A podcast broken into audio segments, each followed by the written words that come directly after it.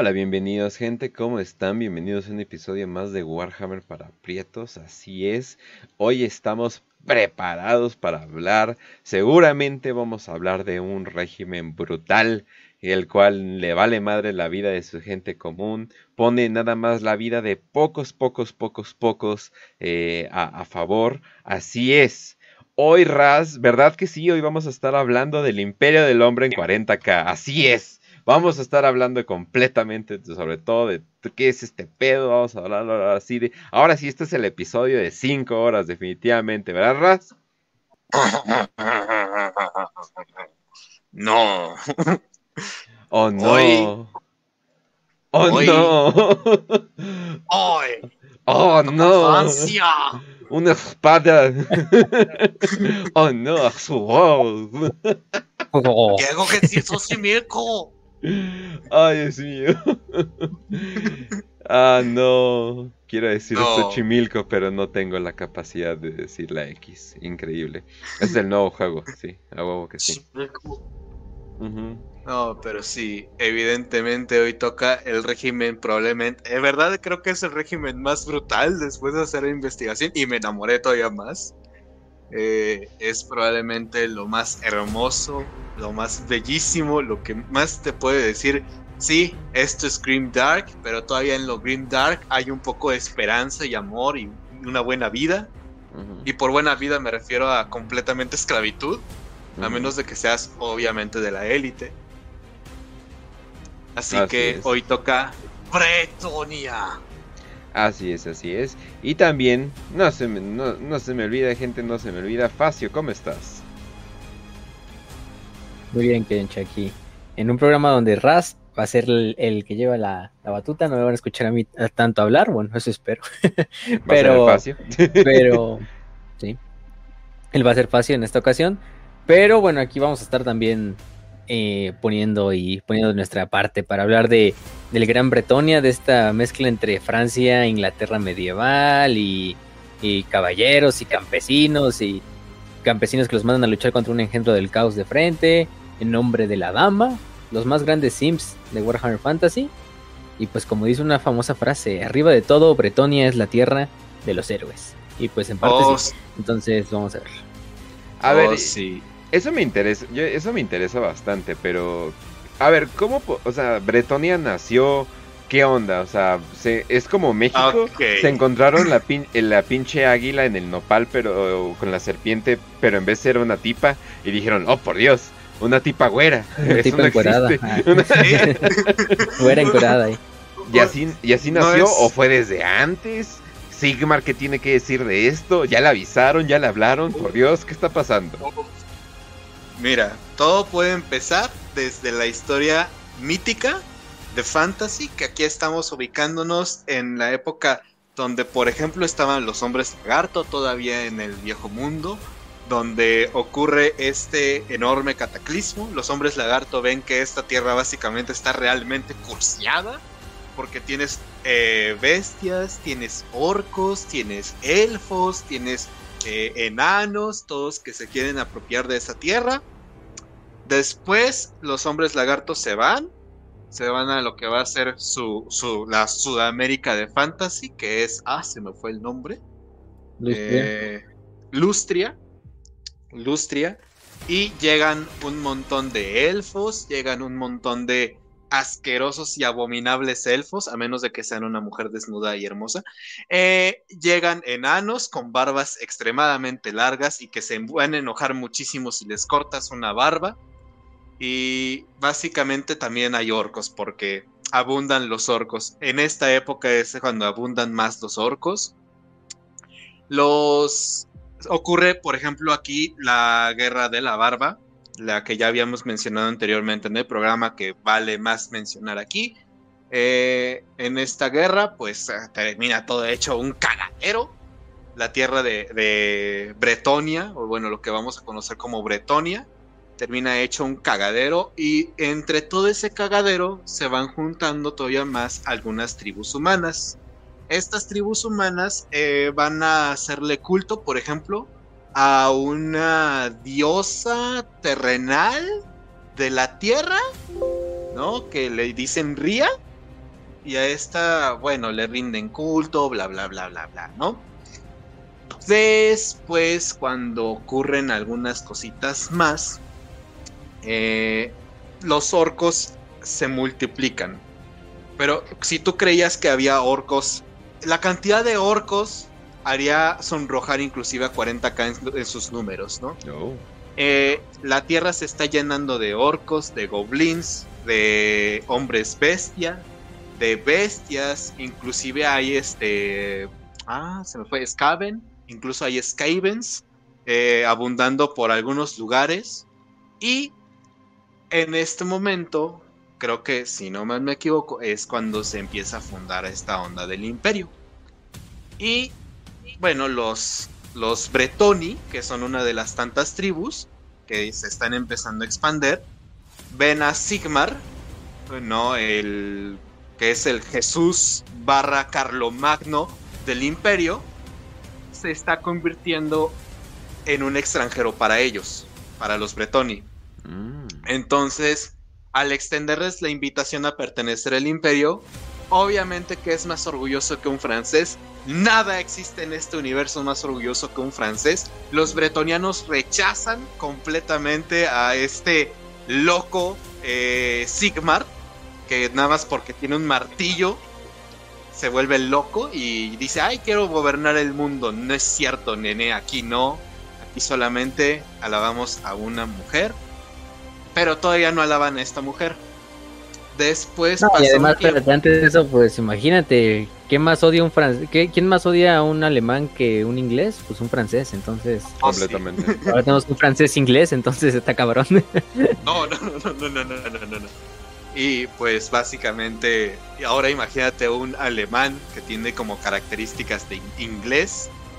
De hecho, todo lo que es Bretonia es como. Imagínate juntar una película de Disney con leyendas arturianas pero en un universo tan oscuro que todo es muerte y sangre y destrucción.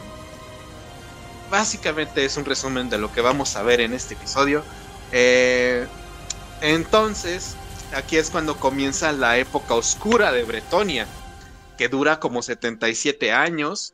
Eh, sí, y en estos 77 años es cuando te digo, la tierra es completamente arrasada por orcos, hombres bestia, eh, todo lo que puede ser abominable y asqueroso para la humanidad en fantasy está en Bretonia y está amenazando todos los eh, reinos barra ducados que se empiezan a formar en Bretonia. Estos ducados, pues, eh, son unos, por, por, mencionar unos, el de Musilón, el de Lyonés, el de eh, Brion, Aquitaine, Bordelog, eh, Carcassonne, eh, y para, para, por mencionar algunos, ¿no? Vamos a llegar a eso más adelante. Entonces, dentro de la mayor oscuridad ocurre siempre un rayo de luz. Dentro de la mayor oscuridad, dentro de la mayor desesperación que puede tener un pueblo como los Bretoni, están separados completamente entre sus ducados. De hecho, la mayoría de sus ducados se pelean entre sí. O se alza un hombre con dos ducados de su lado, con dos duques. El duque de Lyonés, que en esta ocasión... Ah, es que lo tengo en la computadora. es de Lyonés. De Lyonés y Landuin de Mousselon. ¿Ok? Pronunciación francesa, en bretoniano, por favor. Eh, eh, este, entonces, Thierry de Lyonés y la Duin de Musilón van a acompañar a este héroe. Que este héroe va a tener una batalla, un par de batallas contra orcos. Y este héroe es el antiguo y legendario unificador Gilles Le Breton el duque que va a ser el primer caballero del Grial. Va a tener una batalla contra orcos en la cual no le va a ir nada bien. Va a terminar buscando agua, refugio para su ejército, descanso después de una ardua y dolorosa batalla contra orcos. Y en, en un lago especial donde se va a encontrar a una mujer con piel de porcelana, con olor a rosas, con todas las características que debería tener una mujer hermosa, se encuentra a la dama del lago. Y esta dama del lago le va a dar el grial con el cual va a beber el agua de este mismo lago ya mágicamente eh, bendecida y se va a convertir en el primer caballero del grial. Eh, Gilles Breton va a ir con eh, de Lyonés y el duque de Musilón. Ya les voy a decir duques. Eh, vamos a mencionar su nombre, pero obviamente para facilidad del programa, practicidades, vamos a decir duques. Eh, pues les da este mismo agua del lago sagrado, bendecida por la mujer, por la dama del lago, que de hecho está basada en una, de las tantas leyendas arturianas, ahí si quieren echar el dato. Eh, Niemu creo que se llama, Nemu o algo así. Eh, bueno, siguiendo con la historia. Estos son los primeros tres eh, caballeros del Grial. Los primeros tres caballeros del Grial que se recuperan completamente de sus heridas y sus ejércitos van de vuelta a este mismo campo de batalla donde se enfrentan a los orcos. Y estos orcos que los superaban al menos en 5 a 1 a los tres ejércitos compartidos de Gilles, el Lyonés y Musilón son exterminados hasta el último. Imagínate lo que es la palabra putiza en el diccionario. Ahí tienes la palabra putiza en el diccionario.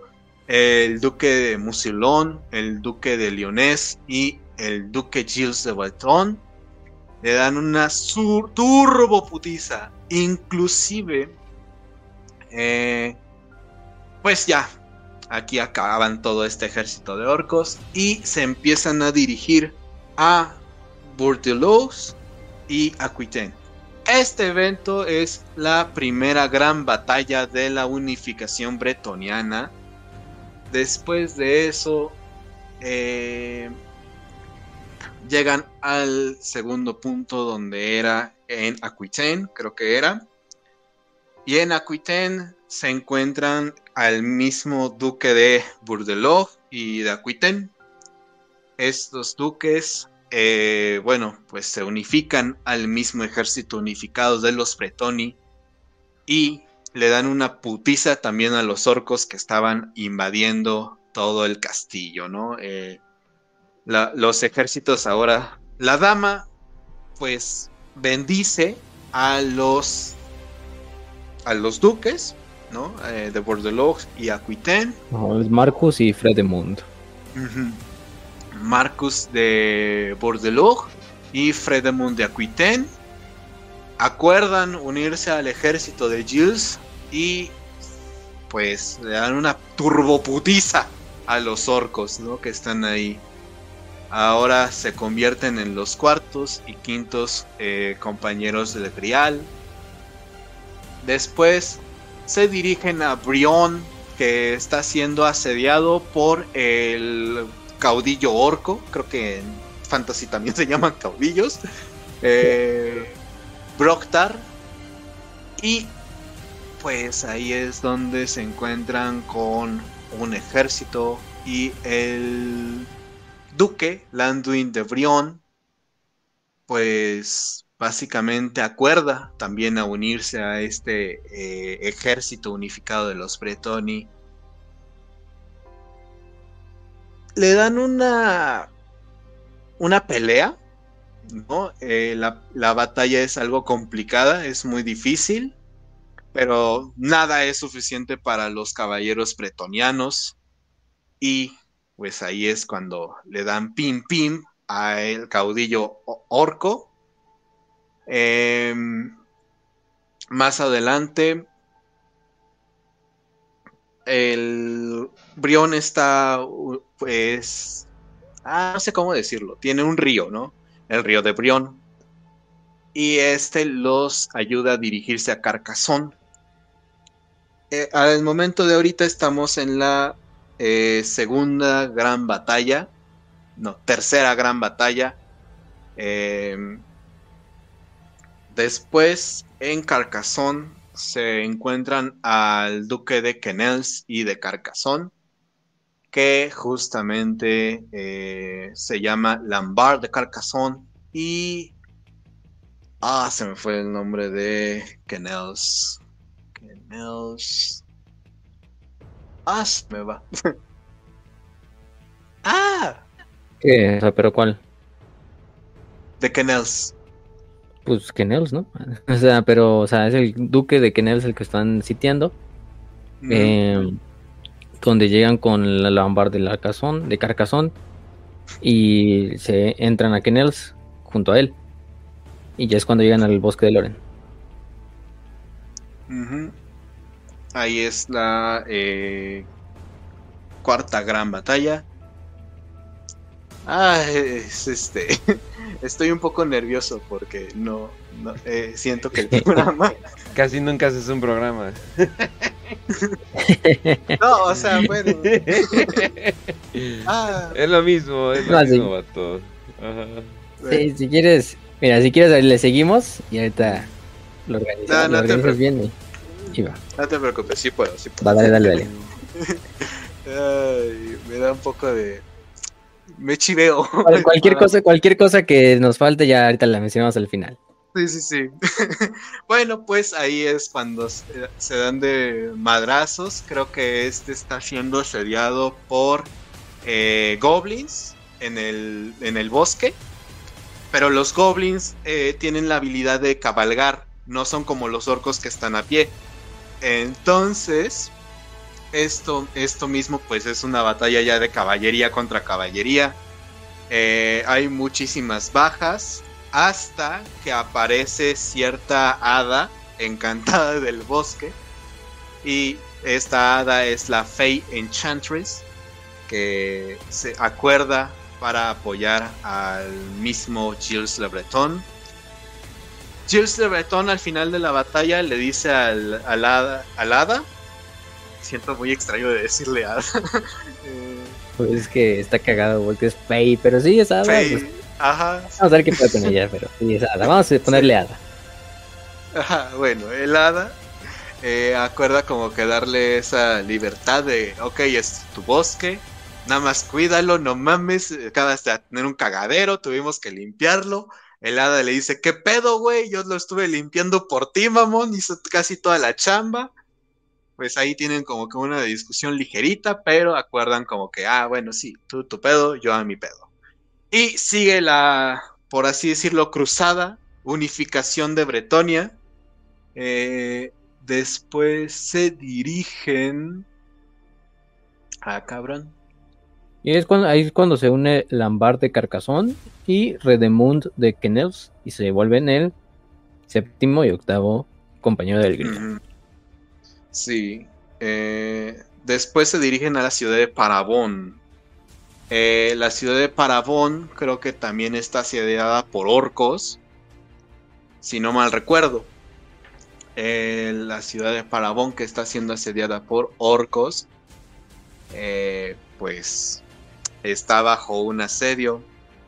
El duque de Parabón acuerda salir al mismo tiempo que Gilles eh, para como encerrar a todos los orcos que están ahí. La batalla dura bastantito tiempo, por no decir mucho. Eh, dura unos cuantos días.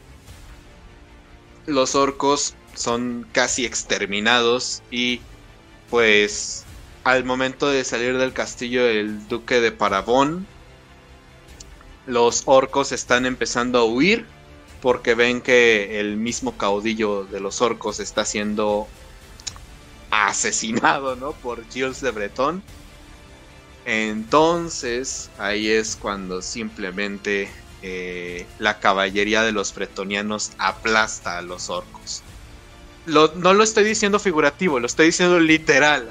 Van con los caballos y aplastan a los orcos que estaban huyendo. hay que, hay que darles una lección, ¿no?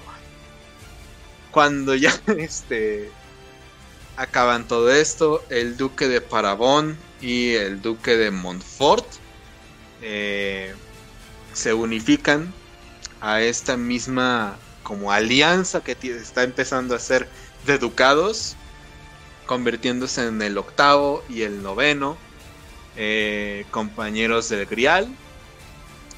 Y después se dirigen a Curón. Curón, una, una, una tierra donde van a estar los Skaven, los míticos Skaven, hombres rata. Ah, pero antes de eso, cuando a, a Gills lo hieren en el campo de batalla y casi prácticamente lo matan. Que los, los le avientan, literalmente los pinches orcos le avientan un, un pinche perno de balista y lo tumban ah, de su caballo. y es todos, no, ya valió verga, ya valió verga, ya se murió este, no es este, este ¿no? Ya se rompió el momento, ¿no? Ya mi dice, dice la dama del lago. Y de repente pinche Jill se levanta rejuvenecido, como si no hubiera tenido ninguna si nada le hubiera pasado. Martrud de Montfort y Aguilgal de Pagabón, que son los últimos dos que se hayan unido, son testigos inmediatos de cómo Gilles es prácticamente curado de sus heridas por la dama del lago, diciéndole, pues todavía no te llega tu hora, hijo. Todavía, tienes algo ahí que luchar. y ya. Entonces, pues ya vemos ahí que todos los duques en ese momento, oh no mames, es cierto, esta madre es mágica, tenemos que creer en esto. Entonces ahí es este el momento definitivo cuando Gilles Cerberton entiende que está haciendo esto por una causa mucho mayor que él mismo y se dirige a Cuón. Eh, el duque Carleón de Cuón eh, se les une en la batalla en el río de Sanés. Este río... Ok, hasta el momento hemos hablado de masacres de orcos. Sí, pero esta masacre de orcos fue tan grande que todavía se puede ver en este en toda esta en el río. ¿Cómo lo sabemos? Porque el río está negro. El río es negro de tanta sangre de orcos que tuvo en su momento. Y oh, hasta el momento sigue estando negro. En serio, es como si ahorita el. Si ahorita el Golfo de México estuviera lleno de sangre por tantos sacrificios de los mayas y los aztecas. O sea, imagínate algo así de salvaje, ¿no? Eh, a ese nivel de masacre estuvo esa batalla. El río Sanés, pues es un río que, es negro. Y a partir de ahí, el duque de Carón, se les une y dice, oye, tengo en mi ducado problemas con hombres rata, con trolls, con hombres bestia, con un chingo de cosas que no son buenas. Entonces todos, todos los ducados que ya vamos hasta el momento, Montfort, Parabón, Quenelles, Carcassonne, Brion, Aquitaine, Bordeaux, Lyon y Musilón, Lyonés, perdón. Pero si me parece, creo que te saltaste a Gisogok, que lo salvan, igual a Artaud y a Curdín de Anguil. Que lo interesante de cuando rescatan al ducado de Anguil es que está siendo asediado por tropas de Norska, por hombres, pues prácticamente por los hombres vikingos de Norska que siguen a los dioses del caos, en este caso por Svengar. Los Scaling. Es que creo que el de Kinil es este de arriba, al norte, ¿no? O sea, y en la que se enfrenta Marcus con, con el como líder noscano. Eh, pues es, yo, es que yo lo tenía así como que va antes esa parte que lo de de Cogón, pero bueno, si, si lo tenías para más adelante, pues ahorita lo mencionamos mejor. La madre, ahorita, si quieres, pues ya lo mencionamos, no Bueno, aquí está, no importa ya.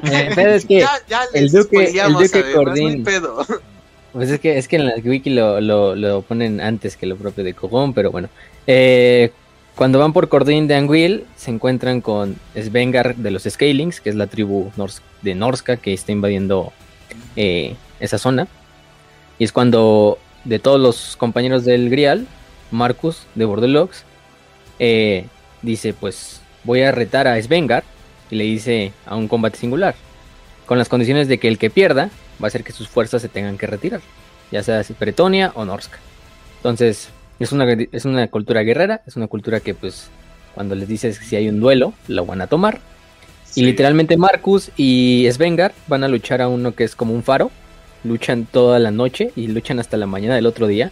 Mientras, va, mientras va amaneciendo, Marcus inesperadamente eh, se renueva la fuerza y asesina a Svengar. Y los, los este, Scalings, la tribu Norska, pues dando fe de su palabra, incluso ellos, pues son seguidores del caos, dicen pues nos vamos a la ver.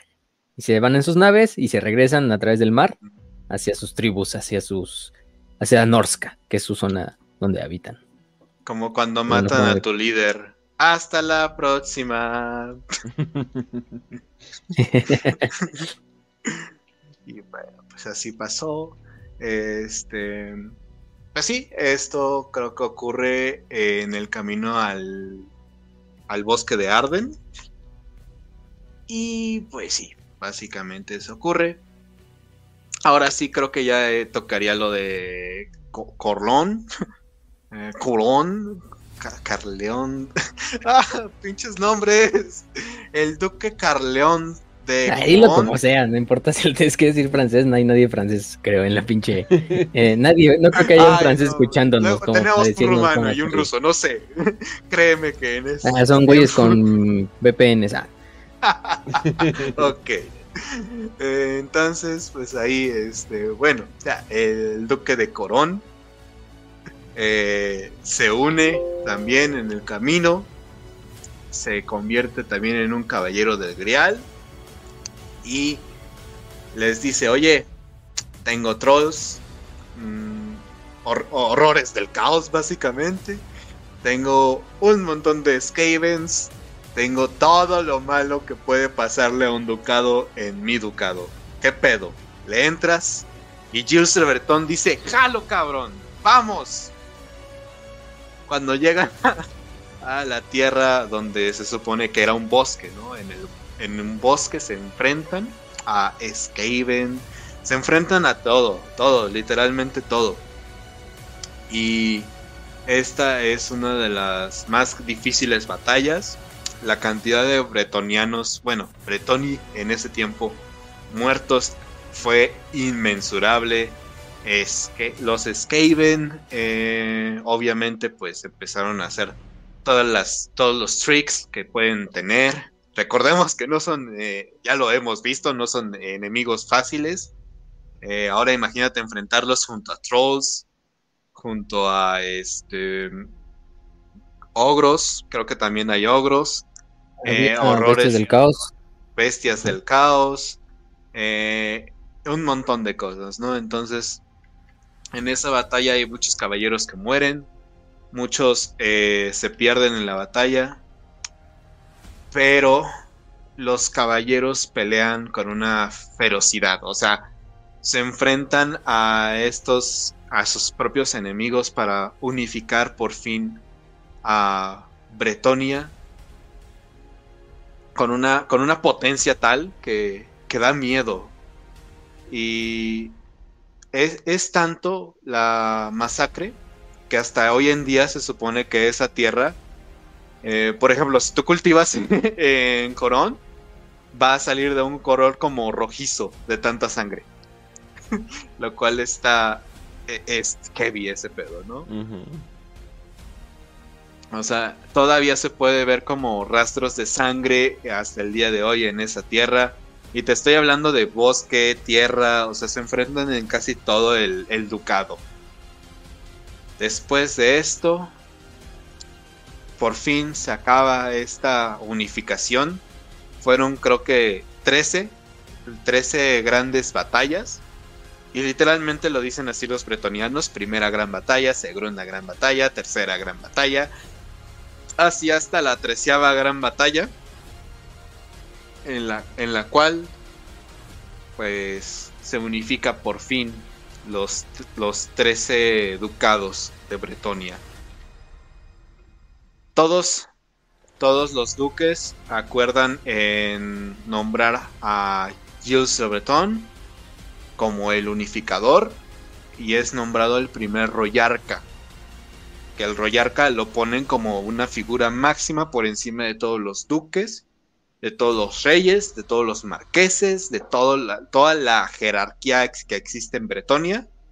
Se le da poder absoluto sobre la tierra y hasta el momento es considerado uno de los más grandes eh, reyes que han tenido que han tenido los bretonianos. A partir de aquí se forma el año 1 para los bretonianos también, porque es la fundación de su, de su enorme reino barra imperio. y 17 eh, años después, eh, Gilles es asesinado por una de las formas más cobardes que puede morir a alguien. Eh, le disparan con una flecha en este caso no hubo dama del lago que lo salvara. Eh, le dice que los packs se acaparon y pues Gilles lamentablemente muere en este punto. A partir de aquí también ocurre algo muy gracioso que todos los caballeros de Bretonia... Entonces el bretoniano que se llamaba Gilles de Breton nunca terminó siendo que era algún tipo de horrible pedófilo o algo por el estilo. Wow, ok. Me sorprendió, ok. literalmente es considerado al lado de Sigmar y Cole. Uno de los mejores eh, reyes que, se han, que han existido, ¿no? Eh, te digo, lo ponen al lado de Sigmar, incluso en el Imperio, y, y respetan muchísimo a, a Gilles de Breton por eso mismo. Mm, eh, y mira que el Imperios también son, son medio mamones, ¿no? Que, piensan que los bretonianos son básicamente cavernícolas, ¿no? Con, con armaduras más bonitas. Eh, entonces es bastante decir. Es bastante decir. Las armaduras son hermosas mm. en Bretonia, no en el Imperias. Que bueno, y a Gilles a Gilles el bretón lo, lo entierran, o sea, si fue asesinado, quién sabe, no se sabe por quién, unos dicen que por orcos, unos dicen que por hombres de su propia, eh, como, este, de sus pues, propios hombres, pero, este, bueno, no se sabe, pero el chiste es que se, le entierra, cuando ya está moribundo se le lleva a un bote, se le pone sobre un bote, y de hecho, la del lago se lo lleva. Se lo lleva al otro reino, ¿no? Se supone, para que mm. ascienda como como, este Dios. Como semidios, ¿no? Como este mensajero divino. Pero sí, se vuelve el primer Royarca, por eso le ponen el nombre del unificador, de Uniter. Eh, y a partir de él, pues se juntan, bueno, junto a él son los 14 primeros caballeros del Grial y los otros 13 son sus compañeros del Grial, ¿no? Que es Tierulf, eh, duque de Lionel, eh, Landuin, duque de Musilón, Marcus, duque de Bordeleu, Redemund, duque de Aquitaine, Balduin de Brion Lambert de Carcassonne, Redemund de Quenelles, Aguigal de Pagabón, Martut de Montfort, Beren de Guisorú, Holgar de Artois, Corduin de Languil y Carleont de Couron, que es el treceavo compañero, ¿no? Que son estos trece hombres épicos que siguen a, a, a pinche a, a Sigmarella, iba a decir a Sigmarella, este, a Gilles. No, ¿qué pasó? ¿Qué pasó? No, no, sí, sí, sí. Y bueno, esto está sucediendo, para los que tengan una idea, esto está sucediendo en el 977 después de, el, después de la unificación de Sigmar, o sea, el imperio del hombre ya llevaba 977 años de existencia hasta que Bretonia nació como reino. Sí. Que es finalmente eh, cuando esto. Las últimas palabras del Gilles de Breton dicen que en los momentos que es hoy es cuando se va, pero en el momento en el que Bretonia tenga mayor necesidad, va a regresar. Y bueno, pues la dama del lago se va a encargar de hacerle magia shush shush para convertirlo en el caballero gris. Ahí, pues a partir de aquí comienza una historia un poco complicada de reyes podríamos extendernos aquí. Pero créanme que eso haría un programa de 5 horas. Y pues está cabrón, ¿no? Así que vamos no, pero hay, hay, un momento épico ahí que hay que mencionar. ¿Con los Tom Kings? Uno es, bueno, aparte que con los Team Kings, eh, cuando este Gil se encuentra con Aborash, que es el vampiro, que Aborash, para quien no conozca a está cabrón, ¿eh? O sea, Aborash es el primero de los dragones sangrientos. Es el también conocido como el asesino de dragones, la espada inmortal, el señor de la sangre, Aborash el grande, Aborash el maestro. Y literalmente es uno de los mejores pinche luchadores melee de todo Warhammer Fantasy. Lucha contra Gills en, una, en un encuentro que, que se topan los dos, pues ahí, porque Aborash una vez que ya se había desterrado prácticamente de las tierras de Nejecara, después de que los vampiros habían sido creados, todo este desmadre, se encuentra con Gills, luchan. Em, al final ninguno tiene la ventaja, pero Aborash jura como darle un poco de lealtad o generar un acto de lealtad con Gills. Y, y, él es el que se encarga de asistir en la construcción de la Maison Talabi, em, que es un... Bueno, luego vamos a hablar de qué es la Maison Talabi, pero se queda como esta forma de, de encuentro entre los dos. Y lo vamos a ver porque en el fin de los tiempos sus Uf. destinos se vuelven a unir de Aborash y de Gills. Y nada, esos dos güeyes. No, o sea, imagínense, Uf. Gills y Aborash luchando uno espalda con el otro. Puta madre. Se los voy a adelantar de una vez, o sea, imagínense. Porque no vamos a hablar del fin de los tiempos, lo vamos a mencionar, pero prácticamente al fin de los tiempos, ya cuando el mundo está destruyéndose, Gills y Aborash, pues toman un camino común, se unen los dos y empiezan a luchar contra todas las pinches legiones demoníacas, tanto de Nurgle como de Sinch, como de todo lo que queda. Y Aborash y Gills, ellos dos solos, los dos cabrones son capaces de. Ningún pinche demonio ni ningún pinche señor del caos puede contra ellos dos así. Los dos luchando así en una. Creo que en una de las capillas. No sé si es en la Mansion Tile, creo. Donde están luchando, en la abadía de la Mansion Tile. Sí. Y literalmente no pueden matarlos. O sea, literalmente ellos mueren porque el pinche mundo de, de, de Fantasy deja de existir por los dos. Pero los dos cabrones siguen luchando Y así estos siguen ahí. todo, todo hasta el final, ¿no? O sea, bueno, este Gills ya como el espectro, este caballero verde, y, y Aborash, pues como Aborash, como siempre ha sido el cabrón que es. Entonces, se ponen un pinche duelo bastante, bastante, bastante bueno ahí. Y nadie puede contra ellos, literalmente se tiene que destruir el mundo para, para que puedan morir, ¿no? Para que Sí, eh, también se me olvidó mencionar otra cosa importante, o bueno, curiosa. Su hijo, eh, el hijo de Gilles Breton, Luis, eh, es coronado, nuevo Royarca, pero él toma una decisión que, pues a muchos no le cae bien, a otros dicen, oh, es el iluminado. Eh, decide no beber eh, del agua sagrada, bueno, del agua divina de la fuente. Y es del el primer Royarca que no bebe, el que no se convierte en... Ok, ok, ok. No puedo, caballero no, del no, Grial. no, no, es que no puedo, no puedo seguir haciendo este programa. Nadie va a mencionar que el agua sagrada es Gamer Girl Water.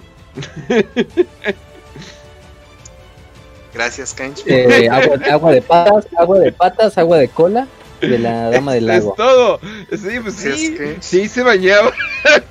pues es básicamente agua de Gamer Girl. O sea, what- No te lo puedo negar porque literalmente sale desnuda. Pues solamente digo, solamente digo. Sale desnuda, es cierto. En los comentarios están diciendo Kench se volvió Raz y Raz se volvió Kench. Así es. Wow, es- esto es lo que se siente.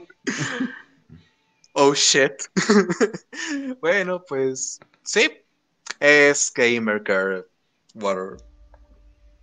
Dios. Sí, de hecho, de hecho se pelean, ¿no? Porque dicen, ah, este güey no puede, este güey Luis no ha tomado la pinche. mm, Se queda como ¿Del agua? caballero errante. o creo que Sí, se- de hecho se se vuelve el primer caballero errante porque dice, no, yo no voy a tomar del agua, yo dice, yo voy a encontrar a la Fey Encantress y la, la dama del agua y que ellas mismas me den su pinche bendición así directamente, ¿no?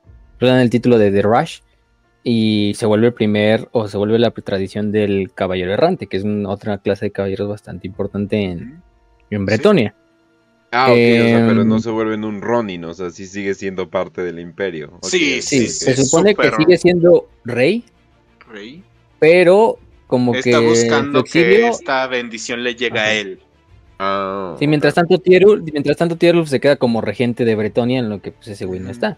Ya después Luis regresa con con esto y y se supone que ya recibe la bendición de la dama y ya es cuando todos ya lo, llaman como nuevo rey a la verga. ¿eh? Se vuelve rey de toda la Bretonia, bueno, segundo rey de toda Bretonia, o Royarca, que es el título raro que utilizan. Y pues eso es, ¿no? Sí, exactamente. Después, eh, shit happens. Shit happens very hard. Em, ocurre, ocurre mucha mierda. Y pues, ¿qué más decir? Este. En los cruzados contra Arabia, en el 170, bueno, 1448 del calendario imperial. Pero Lo cual es bastante gracioso porque el pleito era con Estalia. es, es, increíblemente gracioso porque imagínate que eres, eh, eh, hay como, creo que es un sultán, un sultán en ese tiempo, eh, de, Ara de Arabi. Sí, el, sultán Jafar de Arabia, pues sí, di la Arabia, pues eso es la traducción. Entonces quiere invadir Estalia, está, invade Estalia y pues, al mismo, ajá, y al mismo estilo de Carlo Magno, los bretonianos se juntan todos y dicen, oh no, negro, aquí no entras. y van directamente hacia Arabia. Le parten su madre a todos los árabes. O sea, el sultán creo que en ese momento sigue en Estalia. Mientras los bretonianos están destruyendo todo lo que se encuentra en Árabe.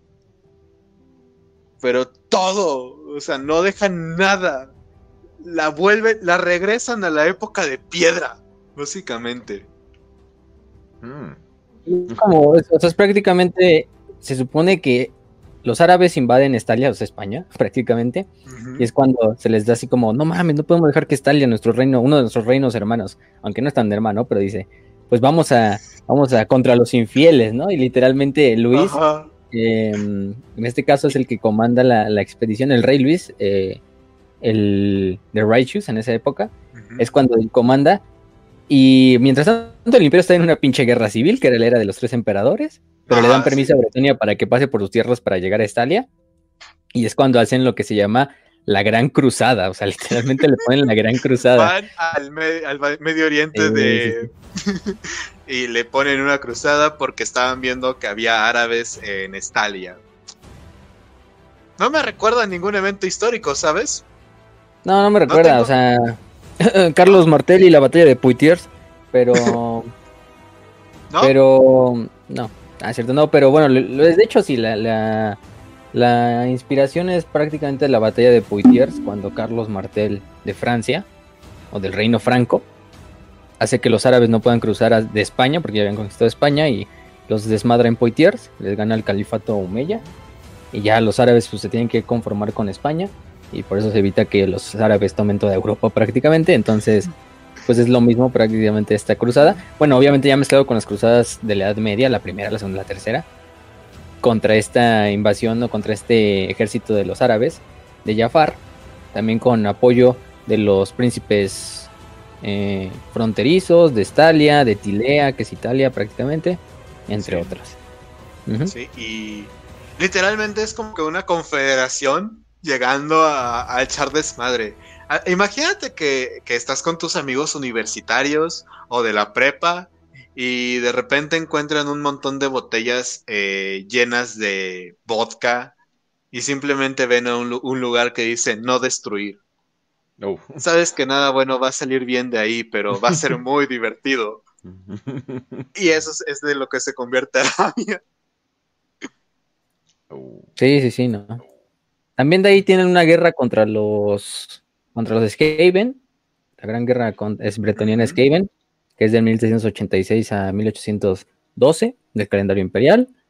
Em, también las, las guerras de la de la ¿cómo se llama? prácticamente ahí se llaman las guerras de la ¿cómo traducimos errantry? de la de la errancia, de la de la vagabundez, no sé cómo les puedes decir, porque son es que es de errante, de caballero errante, Pero ¿Las guerras errantes? Las guerras errantes, vamos a ponerla así. Em, prácticamente también tenemos la la guerra contra Heinrich Kemmler y contra que es uno de los principales em, necromances. No es vampiro, pero es un nigromante bastante importante en el lore. Y también pues por ahí tenemos otras batallas importantes donde pelean muchos héroes. Entre ellos. Hay este. De hecho, en la. en el Love Box of Rats. Eh, creo que se llama así. Eh, en la gran batalla de la peste de las ratas. Que obviamente, pues ya sabemos a qué hace referencia. Si estamos hablando de Bretonia y ratas, pues ya tenemos una idea. Es aquí cuando el ducado de Musilón se separa, se queda, queda completamente destruido y devastado. No solamente por las batallas. De hecho, es el que mejor queda por las batallas porque al principio están peleando todos los ducados. Y el duque de Musilón, que en realidad es un vampiro en secreto, eh, pasa a pelear eh, y libera toda Bretonia. Eh, están a punto de nombrarlo Royarca, pero después se dan cuenta, oh shit, es un vampiro. Y tienen que combatir contra Musilón. Se arma un, se destruye el ducado completamente y pues ya no existe. hoy en día, o sea, bueno, antes de los End Times, tiempo fantasy, actualidad, por así decirlo, eh, el ducado de Musilón nadie lo reclama, porque justamente se, le recuerda como un ducado traidor, porque al final del día pues tenía a un, a un duque vampiro, y pues lo mandaron a la caca, básicamente. Em, es uno de los datos curiositos ¿no? que ocurre después de, de esta guerra contra, contra los Skaven. Que de hecho los Skaven este, estaban a punto de destruir Bretonia. O sea, estaba en un punto de que Bretonia ya iba a dejar de existir. Pero te digo, el, Merovec de Musilón, que tiene armadura negra, eh, pues les parte su madre a los Skaven. Merovec, creo que lo puedes poner en. Creo que está en el juego de Total War, si no me recuerdo. Bueno, está el Duque Rojo, que si no me recuerdo eso. No sé si es Merovec o. O Malubed. Porque Malubed luego es el hijo de León Lonco, que es el actual rey de Bretonia. Y también se vuelve vampiro. Y empieza lo que es la guerra civil bretoniana. Pero sí, Merovec es el, el principal, ¿no? Aparte de eso, pues. Pues, ¿qué más ha pasado, no? Pues pasaron muchas cosas, eh, hay muchas partes de la historia de Bretonia que no vamos a contar en este episodio, porque son muchas. Son demasiadas historias. sí, son, son bastantes, pero pues nos creo que nos vamos con los con las cosas más, más relacionadas. Ahí está prácticamente en los wikis. Les, les, recomiendo el de inglés, si saben inglés, y no, pues el de español también sirve, pero el inglés viene muy bien toda la historia. Nada de información de historia. Eso es, eso sí, prácticamente nada. oh, Jesus, sí. Sí, sí, sí. es, es muy triste. Pero bueno, ni pedo. Para eso, para eso, por eso aprendan inglés. Aquí. Este, mm, estamos aquí. Este, realmente, pues les vamos a dar como que lo básico, lo fundamental. Después de esta batalla contra los Ratmans y bueno, esta guerra civil bretoniana que ocurre, eh, pues ya se nombra rey, bueno, el rey Felipe V termina esta guerra civil y se va a combatir contra Heinrich Kemmler. Ay, no puedo con el nombre. Eh, Heinrich Kemmler, claro. el que como que es como necromancer, eh, nigromante creo que es en español. Y se enfrentan contra hordas de no muertos. Que obviamente, pues, hay muchas batallas. pero los bretonianos. la batalla de atrición más grande que te puedo, que puedo escuchar, ¿eh? No muertos contra necromantes. Como que. No. No, o sea, no muertos contra los bretonianos. Ah, ok, ok, ok. Y ah. están liderados por este nigromante que se llama Heinrich Kemmler. Ay, Dios, no. No voy a mencionar la referencia aquí. Eh, eh, ya que este güey se alía un poquillo con Skaven, pero los Skaven básicamente lo abandonan a su suerte porque no, no voy a pelear contra betonianos otra vez. Eh, pues ya se, retira a una abadía y este, pues no se sabe más del ejército de, de no muertos. O sea, sí hay una super pelea, un chingo de campesinos mueren. De hecho, en cada guerra que ocurre en Bretonia, es el chingo de campesinos el que se muere realmente. Los caballeros, bueno, las élites se quedan como, ah, sí, estuvo chida esta guerra, ¿no? Perdiste como 500 mil campesinos. Estuvo muy chida la guerra, güey. Eh, entonces, pues sí. Los caballeros tienen, de hecho, un... Eh, ahorita lo vamos a mencionar con el gobierno, pero hay un código de caballero. Eh, bueno. Eh, después se cree que este güey, el Heinrich, se supone que está muerto, pero realmente sigue vivo. Y pues... El, creo que es el duque Tancred, el primero, se termina de enfrentar con las últimas fuerzas, que obviamente vence el ejército bretoniano, pero Tancred primero muere y el ducado de Quenelles pasa a manos de su hijo. Eh, creo que se llama. No me lo recuerdo. A ver, déjame checar. Ah, chinga, perdí el nombre. creo que también se llamaba Tancred. Tancred II. Sí, Tancred II.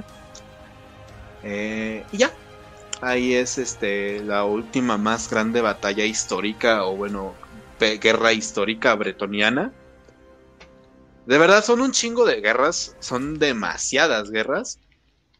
Y de hecho en el libro de Knights of Bretonia, bueno, el, se llama Omnibus también acá. Fácil. Sí, es una antología, pues la puedes decir como sea. También este están Ahí hay unas, un par de, referencias a estas grandes batallas, estos grandes héroes. Pero bueno, eso realmente es la historia de Bretonia. Bueno, y espérate, hay una, hay una batalla bastante interesante que se llama el año de, la perdición o el año de, de Year of Woe, que es prácticamente cuando a Sinch se le ocurre mandar a Kairos, Fate Weaver personalmente, o Kairos Tejedestinos, a robarse los 12 artefactos en cantados de los compañeros de Kills. Prácticamente son reliquias santas de. Son santas de, de Bretonia. Los manda, manda a Kairos con un ejército de demonios de Sinch. Los pone en el, en el pinche plano terrenal.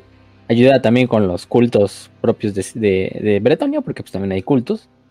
Em, y es cuando atacan principalmente lo que, lo que es Montfort, Kenels, eh, entre otros lugares. Y van recuperando los artefactos.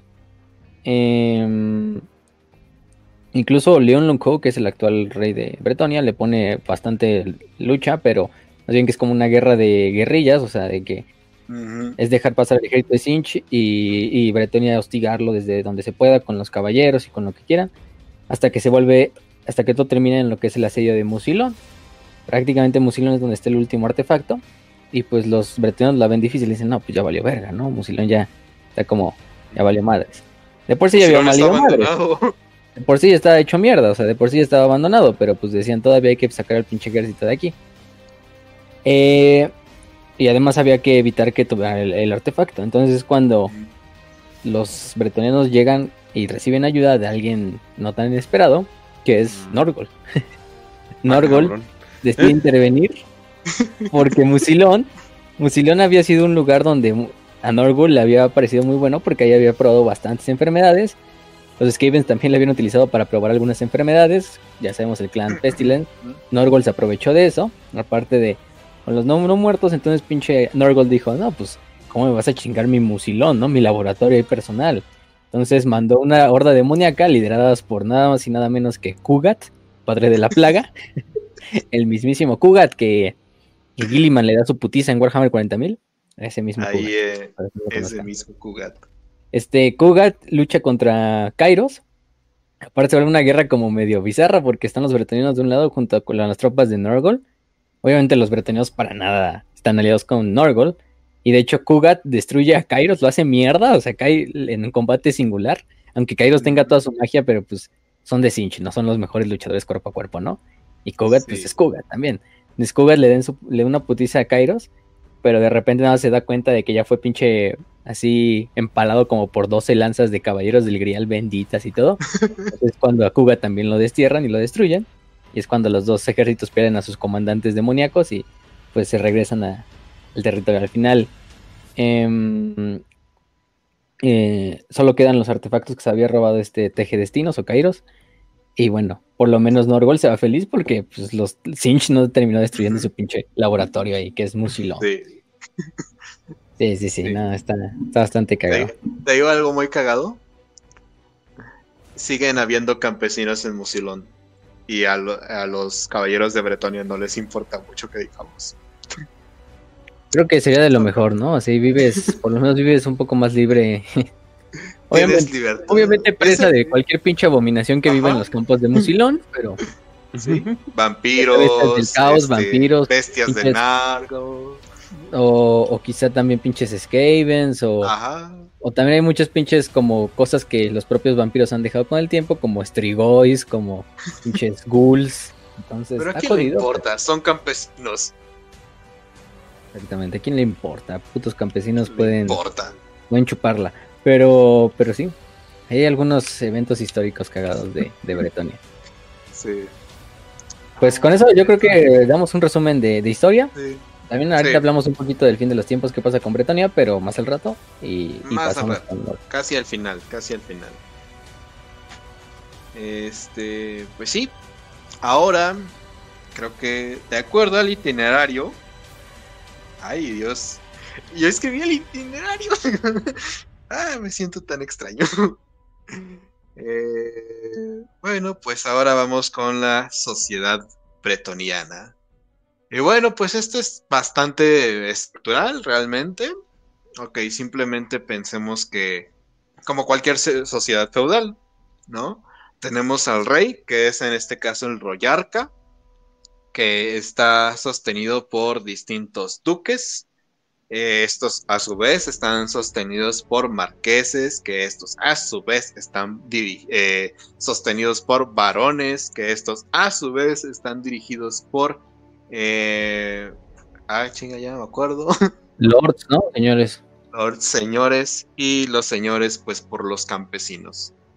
Eh, obviamente, pues hay como que algunas diferencias de acuerdo al ducado en el que se encuentren. Eh, pero sí, eso es como lo más básico. Los campesinos. Pensemos que los campesinos. De hecho, han habido varias ocasiones en las que se han sublevado pero obviamente no les fue nada bien. nada bien. Por ejemplo, en las guerras de Bretonia, la paga de los campesinos es que les entregan un par de metros cuadrados. Ojo, escucha bien. No estoy diciendo varios metros cuadrados de tierra. Estoy diciendo un par de metros cuadrados. Mm. ¿Está claro eso? muy pocos metros cuadrados ah, de tierra para que puedan cultivar. Eh, ¿Qué cultivas ahí? Ah, la tierra bretoniana es muy fértil, o sea, es ah, demasiado fértil.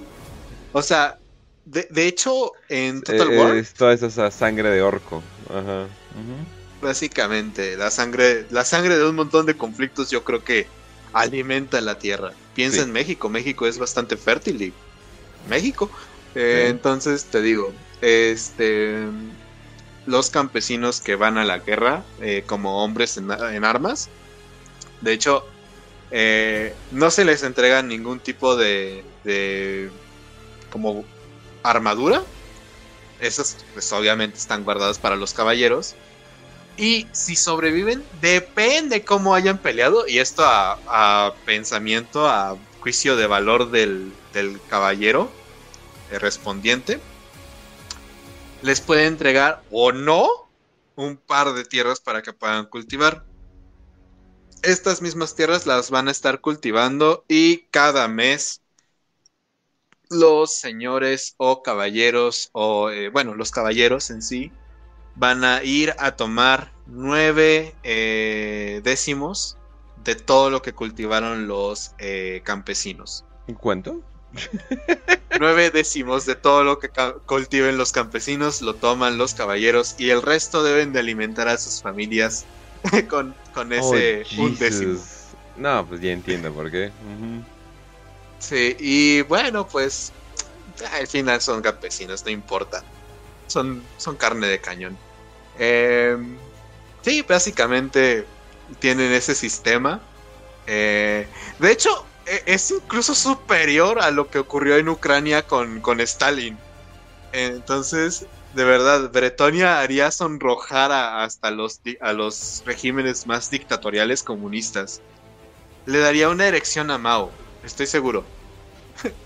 Que Eh, 90%, entonces- holy shit. Sí, 90% de- y eso de todo el mes. O sea, de todo el mes. Eh, bueno, pues obviamente los eh, caballeros son los que están en sea, la punta Es, de... el- es la inversa del diezmo. Sí, es la inversa del diezmo. Es la inversa del diezmo. Eh, y si alguien llega aquí a decir malditos impuestos, si algún bastardo llega aquí a decir eso, le voy a decir fuera de mi stream, fuera de este directo, porque los impuestos son importantes para esta hermosa y bonita y perfecta sociedad bretoniana. ¡Mua! Viva la dama en el lago. Y es por la dama en el lago que todos estamos aquí. Eh, después hay que pensar en este. Bueno, pues. Cómo se van dirigiendo estos eh, procesos. Los caballeros, todos los nobles tienen que participar en, en guerras, ¿no? Todos los que tengan este derecho. Los caballeros eh, bretonianos son educados para cabalgar, para combatir desde muy corta edad. Olvídate de los espartanos, güey. Eh, olvídate de los programas militares que te dicen vamos a agarrar niños para hacer los super soldados. Nada de eso. Los caballeros bretonianos eh, empiezan a prepararse para combatir desde una muy corta edad, desde la muy temprana infancia, desde que apenas están teniendo un poquillo de conciencia para que sean los mejores caballeros que puedan existir. Se les inculcan los valores de la caballería, del honor, de la virtud, de la castidad y de la lealtad. Y de hecho es uno de los códigos más fuertes que tienen los propios caballeros bretonianos. Por ejemplo, eh, Luis Le Breton, digo, eh, Loan que es el, el Royarca actual, él nunca ha dicho que no a una solicitud de ayuda, sin importar de quién venga. ¿Por qué? Porque es justamente este código de caballeros que tienen los bretonianos. Nunca eh, rechazas una pelea, nunca vas a insultar tu honor y obviamente el honor es lo más importante. Y sobre todas las cosas vas a poner a la dama del lago. O sea, si la dama del lago te dice que hagas algo, vas a tener que hacer ese algo, así sea lo más difícil y tortuoso que puedas sentir, ¿no? Entonces, pues ahí lo tienes. Eh, este código, pues obviamente puede cambiar, puede variar. No es necesariamente fijo, por así decirlo. Eh, y bueno, pues yo creo que esto nos va a dar para que entremos al siguiente punto.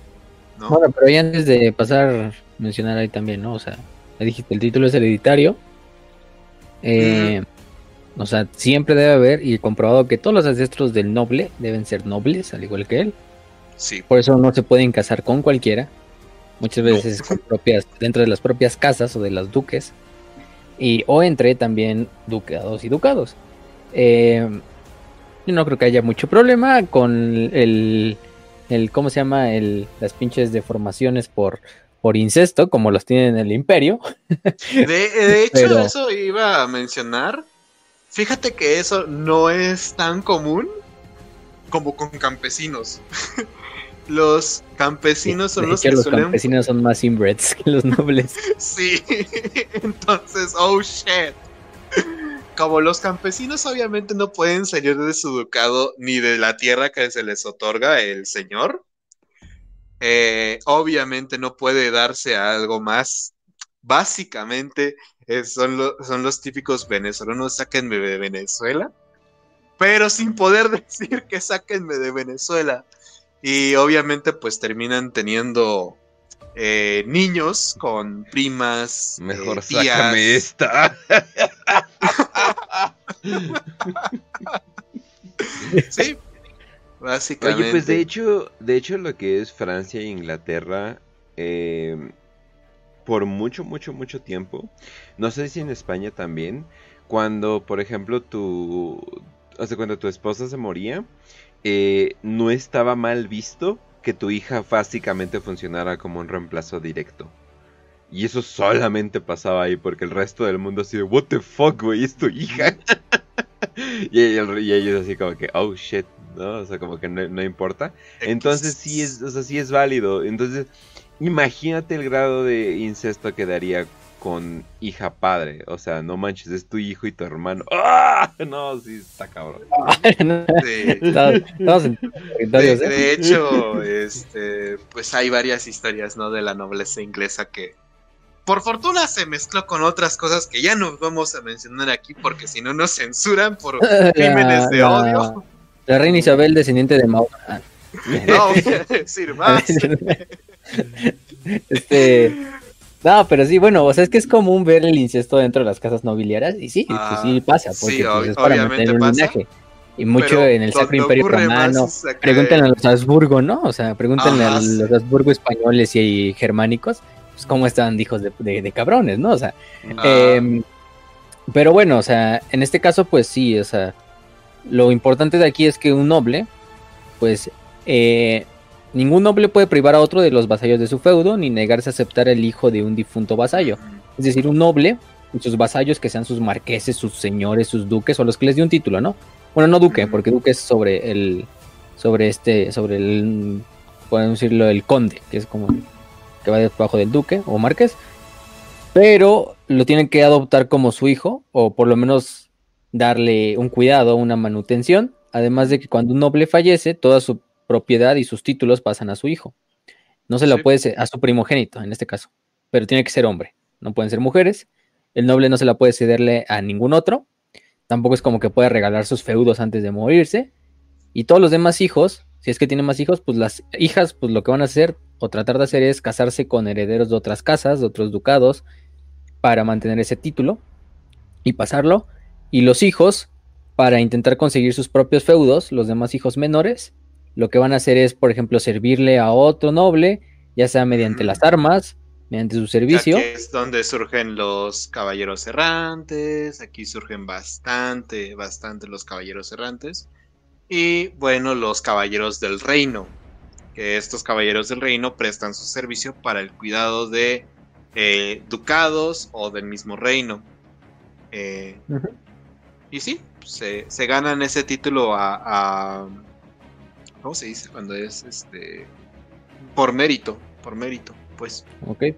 Sí, y además también puede haber algo medio raro ahí que pueden ser y que incluso, o sea, un hijo de un noble puede llegar a casarse con un miembro del campesinado rico o con dinero. Más que del campesinado nos referimos, de hecho no es tanto del campesinado, es más de la clase mercader. Ujú. Y no importa, porque pierdes todos sus títulos nobiliarios, pero eso pues de cierta manera lo, lo, lo, lo cambia Financia. por la riqueza y las financi- y el, y el- por la riqueza pues de dinero que tiene esa casa mercader, ¿no? O esa familia de mercaderes. Que no es algo muy bien visto dentro de la sociedad, pero pues se puede. Pero eh, fíjate que esto ocurre mucho en este los eh, reinos fronterizos. Que justamente. Pinches nobles, o sea, pinches nobles, literalmente es así de... Ah, oh, eh, campesino, I sleep. Campesino con drip. Y es como, oh shit. oh shit, ya me gusta. ya me gustó esto. Denle un título a ese cabrón. Hijos de la chingada. Sí, de, de hecho hay muchísimos este, soldados de los reinos fronterizos. Eh, no son todos, no son todos y no es una regla general, pero sí hay algunos que, que están en este tipo de situación de decir, ah, sí, mi tatara, tatara, tatara, tatara, tatara, tatarabuelo era un este, caballero errante. Dame un poco más de respeto, ¿no? Em, porque justamente los mismos caballeros o, o nobles, pues, pueden tener este, pueden contraer matrimonio. Pierden el título nobiliario, pero siguen teniendo, eh, bueno, pues siguen siendo caballeros a fin de cuenta hasta el día de su muerte y pues ahí tienen como que un poquillo de algunos pueden decir, ah sí, mi tatara tatara tatara tatara tatara tatara tatara tatara abuelo era un caballero errante, ¿no? Y el güey se está pudriendo en enfermedad y putrefacción, porque pues es un pinche campesino, pero pues puedes decir eso. Así que está está bien. Está bien. Pinches campesinos. También las hijas, aunque sean mujeres, pueden heredar algunas cosas de sus padres, si es la hija primogénita o la hija única, eh, si no tiene hijos varones, porque aunque el hijo varón sea más pequeño que la hija, él tiene el derecho sobre la hija, simplemente por ser hombre. Em, las mujeres no pueden convertirse en caballeros, eso sí, no pueden convertirse en caballeros, a menos que se hagan pasar por hombres, pero eso quién, ah, ni no es este pinche Mulan o nada para ese estilo. Esto no es este, Disney, hijo. Sí, se le, da el título de señora de los feudos de su padre, o de quien los heredó, pero no tiene la potestad de ejercer los derechos que le da ese título. Esos los ejerce su esposo, ah. eh, con el quien se case. Y una vez que muera pues, la dama, de cambio. su hijo va a heredar el título. Em, Realmente es moneda de cambio para, para alianzas o cosas así, porque es mujer. Sí, además, si muere, si muere el esposo y todavía la, dama no ha heredado los títulos, pues el hijo, su hijo mayor, se queda como su defensor de los derechos de la madre, pero no se convertirá en señor de las tierras hasta que se muera la mamá. Entonces, pues, sí, por eso es que el casamiento entre casas, entre educados, es muy, muy común y es muy cotizado, porque pues si forjas alianzas tanto políticas dentro de la corte real de, de Bretonia, aparte de también expandir tus propios feudos personales, si por ejemplo llega, véanlo como de este estilo, ¿no? O sea, al final de cuentas podemos tener dos hijos, ¿no? Tenemos por parte de un hijo noble, eh, hombre en este caso, y del otro lado tenemos otra hija de un noble, pero es mujer. Se casan los dos, y aparte de que este va a heredar los títulos de su padre por ser el primogénito, una vez casándose con la otra, con la otra, va a heredar los de esa otra casa. Entonces va a ser como casi casi un usurpador de esta cierta forma así, porque la otra es mujer y no tiene el derecho para ejercer los títulos de eso. Tiene que ser su esposo, ¿no? Su regente prácticamente. Entonces es algo bastante cagado, ¿no? Y al final su hijo va a heredar los títulos de los dos, entonces se va a generar como una pinche alianza ahí cabrona. Entonces... De, hecho, eh, eso fue una práctica muy común de familias nobles en la época medieval y se va a concretar al, al punto máximo con Carlos V, que justamente unifica las casas de Austria y de España. De España, de los reyes católicos, de bueno, Flandes, heredó Flandes, casi, casi, casi le faltaba heredar Francia a la chingada, y heredó Italia, heredó por parte de, el Sacro Imperio Romano. Todos los territorios conquistados por España. El, vato tenía todo el mundo, ¿no? Y pues, misma práctica, güey. Vamos a casarnos con estrategia, ¿no? Y luego lo dividió entre sus familiares, ya una vez que se iba a morir. Muy pendejamente, ¿verdad? Muy pendejamente, pero bueno. Nah, pues está bien, porque no mames, ni, ni modo que imagínate estar gobernando todo ese pinche territorio. Imagínate gobernar Alemania, ¿no? Qué pinche asco, imagínate. Entonces, sí, ¿verdad? Pues sí. Qué hueva. Y, y, se lo dejó a sus hermanos, les dejó a Alemania y a su hijo le dejó a España, ¿no? Este Felipe. Pero bueno, es otra historia. Ya nos estamos metiendo ahí en historia para perros, pero, pero bueno. muy eh, pronto, eh, muy pronto. Este, sí, pero bueno, las cada casa, cada ducado, pues ya dijimos, cada duque tiene su propia responde ante el reino, que es el duque de actualmente es de Couron, ¿no? Si no mal recuerdo, no de sí de Couron. De es la Bastón, o de Carcassonne. ¿no? No, porque se supone que actualmente es este. Porque la capital política siempre de Bretonia ha sido Couron, la mayoría del tiempo, ¿no? Sí. Entonces, el duque de Corrón, bueno, actualmente no es que sea que el duque de Corrón sea el, obviamente el que va a dar automáticamente el reino de Bretonia, eso lo deciden entre los propios lords. Em, por ejemplo, el Leon Lunco, que es actualmente el rey, es rey de Bretonia, pero aparte es duque de Corrón. Entonces él a veces puede decir, ah, no, ahorita yo estoy como rey de Bretonia, ¿no? ahorita estoy ostentando ese título. Pero de repente, ah, ahorita voy, ahorita voy a estar eh, ostentando el título de duque de Corrón para, no sé, para hacerle un favor a este noble, ¿no? O para un pedacito, no tanto como el rey de, de, de, de, Bretonia. Pero Corón, pues Corón siempre ha sido como la, em, la joya de la corona, porque prácticamente muchos de los reyes han sido del propio Corón, aunque ya vimos que Gilles pues en realidad ni siquiera es de ahí. Este, em, pero bueno, eh, lo cagado es que es esa parte, entonces, pues sí, los, los, los campesinos la tienen difícil, nunca van a ascender en el rango nobiliario, por nada, a menos que, pues no, es que son muy... Es muy, muy cabrón, o sea, no. Solamente hay una historia que, que ocurre de hecho en Total War, y la vamos a reservar para, para el final, cuando hablemos de personajes importantes. Solamente es un solo caso. Ah, bueno, sí, sí, sí, eso tienes razón. Ya me de cuál dices. Pero, pero bueno, ese lo... Eso en cuanto a la sociedad, ¿no? La política, el sistema feudal, la nobleza, ya dijimos rey, duques, varones, lords, los caballeros, y a partir de ahí se desprenden muchos títulos honoríficos como Esconde, Marqués, Castellano, Justicia Mayor, Paladín. Los paladines son guerreros más que nada y líderes de batalla. Em, aparte de eso, pues los campesinos no tienen ningún o sea más que su parcela de tierra, que en realidad ni es propiedad de ellos, más bien ellos son propiedad de sus... Todo es propiedad del, del Royarca. Animal. De hecho, esto es muy gracioso porque los campesinos tampoco pueden cazar. Porque los animales que están en todo el, reino son propiedad del Royarca. Y pues, ¿qué pasa si un campesino roba propiedad del Royarca? Nada bueno. Entonces, no pueden cazar y, y, tienen que pedir permiso al señor para poder agarrar un animal.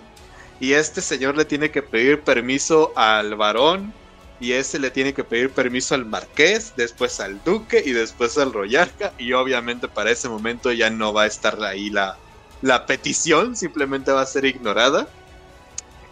Pero sí, eh, se me olvidó mencionar, todo lo que es en la tierra de Bretonia es propiedad del royarca y no le pertenece a nadie más que al royarca. De hecho, se supone que el royarca lo presta. Eh, eso, eso, pues obviamente está también basado en el verdadero sistema feudal, pero aquí es llevado al ridículo, ¿no? Lo cual es hermoso. Jesus Christ. Exactamente. O sea, no hay ningún, o sea, hay cero movilidad social, eh, socioeconómica, como le llaman, ¿no? ¿Qué? ¿Es eso? sí, nada, estamos cabrones. No, pues aquí no, no hay nada, ¿no? Naces campesino, vas a ser campesino toda tu vida. Y deberías estar agradecido por ser campesino. Estás bajo mi cuidado. Tengo que protegerte. Ahora ve a sacrificarte contra un montón de ejército de no muertos. Ah, estos campesinos poco agradecidos. Chusma. Sí, sí, nada. Pero, pero bueno, aprovechando que estamos hablando de su ciudad, tiene que hablar un poquito de sus ciudades, ¿no? Pues sus ciudades son Aquí lo que dijo, lo que dijo pues Raz son ciudades, son pueblos gigantes que están. O sea, sí, sí tienen ciudadelas castillos. donde están los castillos. Sí, los castillos son la principal sede del señor del ducado y alrededor viven todos los campesinos.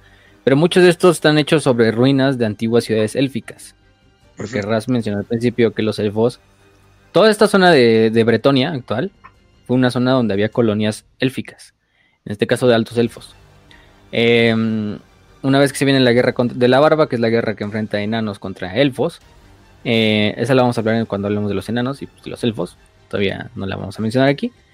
O sea, es un mega desmadre, una pinche guerra cataclísmica que termina debilitando a las dos razas, más, más que nada los enanos, porque pues al final los elfos se pueden retirar y regresarse a su isla mágica Ultuan, donde pues, nada les va a pasar. Pero, eh, ¿cómo se llama? En este caso, pues lo que pasa es que... Eh, ¿Cómo decirlo? Dejan atrás todas las casas, dejan atrás todas las eh, construcciones, las ciudades, las ciudadelas, eh, en ruinas, obviamente por la guerra, y deciden abandonarlas por completo. Entonces ya cuando llegan los humanos, las repueblan y sobre muchas de las eh, cimentaciones de estas ciudades élficas empiezan a construir lo que son los castillos, los primeros Bretoni, y una vez que se unifica Bretonia, pues esto ya crece, crece más, y terminan ocultando todas las ciudades élficas que probablemente terminen o estén debajo de las ciudades bretonianas. Otros pequeños elfos se fueron a Teloren, a lo de que es el bosque mágico de Ateloren, que está pegado a Bretonia prácticamente, es el reino de los elfos silvanos y del dios de la casa, Kurnos, y de la diosa de la vida.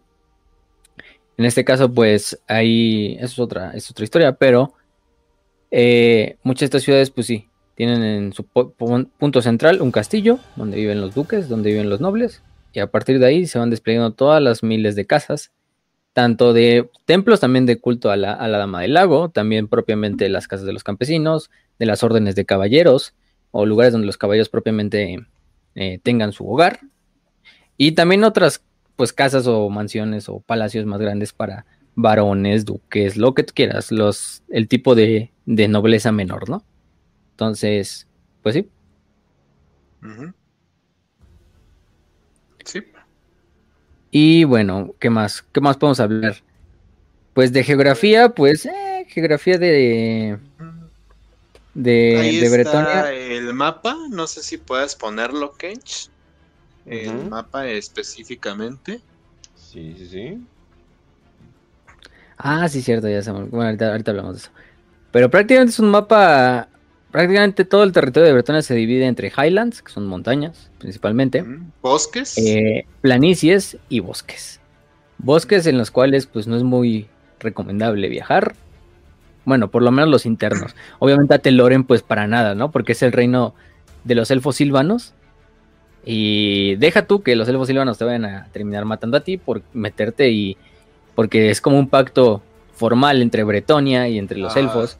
De que los bretonianos no se involucran dentro del bosque y no lo invaden, no lo talan ni nada. Y los elfos también de cierta manera no atacan a los bretonianos. Aunque bueno, ahí tienen una pinche cacería anual cuando, cuando se despierta el dios de la casa, que es este pinche corno. Eh, y salen Elfos. a matar cabrones o lo que se encuentran ahí por el camino. Pero aparte hay elfos. hombres bestia. Todavía los elfos silvanos son, son bastante, no son tan, Bueno, a comparación de los hombres bestia, eso sí es. No tan castrosos como sus primos de, Los elfos de altos. Ultuan o de los oscuros, ¿no? Bueno, los de los altos son los más Los piratas. De hecho, Ate Loren tiene una conexión directa con Ultuan. eh, Pero es otra historia. Este. mm, Pero bueno. Aparte de eso, también hay que decir que. Que muchos de estos bosques están infestados ya sea por pieles verdes. Por hombres bestia. Que también pues, son pululantes en el. En, en Bretonia. Principalmente tenemos, por ejemplo. Lo que es el bosque. em, que se llama el Massif Orcal que de hecho es una de las zonas principales donde, donde pues prácticamente empezó la unificación de Bretonia, porque queda cerca de lo que es este Bastón, que es de donde era originario este Gilles. Entonces ahí también está medio, medio plagado. Tenemos el, por ejemplo, el bosque que está a nivel de Artois y entre Guisuré y Artois y Musilón también. Y finalmente Ateloren, que está hasta abajo. Pero fuera de eso, pues de cierta manera, hasta eso, Bretonia es una tierra relativamente pacífica, a excepción de los bosques. Entonces, Sí. nunca un bosque es bueno en Warhammer Fantasy, eso ya lo aprendimos. Para nada. O sea, Pero sí. En las montañas hay un montón de orcos, pero no son tantos como en otras épocas. En los bosques hay un montón de hombres bestia, pero no son tantos como en otras épocas. De hecho, había un este ducado que estaba plagadísimo de Skavens, que creo que era Aquitaine, si no mal recuerdo. Eh, o Bordelog. Creo que era Bordelog. eh, justamente, bueno, sí, uno de esos dos. Eh, está plagadísimo de Skavens, o sea, debajo tiene una, una de estas ciudades eh, barra podredumbre horrible, barra Ecatepec de los Skavens. Y pues básicamente es como tener un Iztapalapa al lado de Santa Fe. Mm. No es bonito. o sea, la ciudad está bonita, obviamente, la gente es prieta. Eh, porque los pues, mm. bretonianos. Claro. Y este, debajo tiene un una estapalapa gigantesca llena de Skavens. Así que está como que. Sí.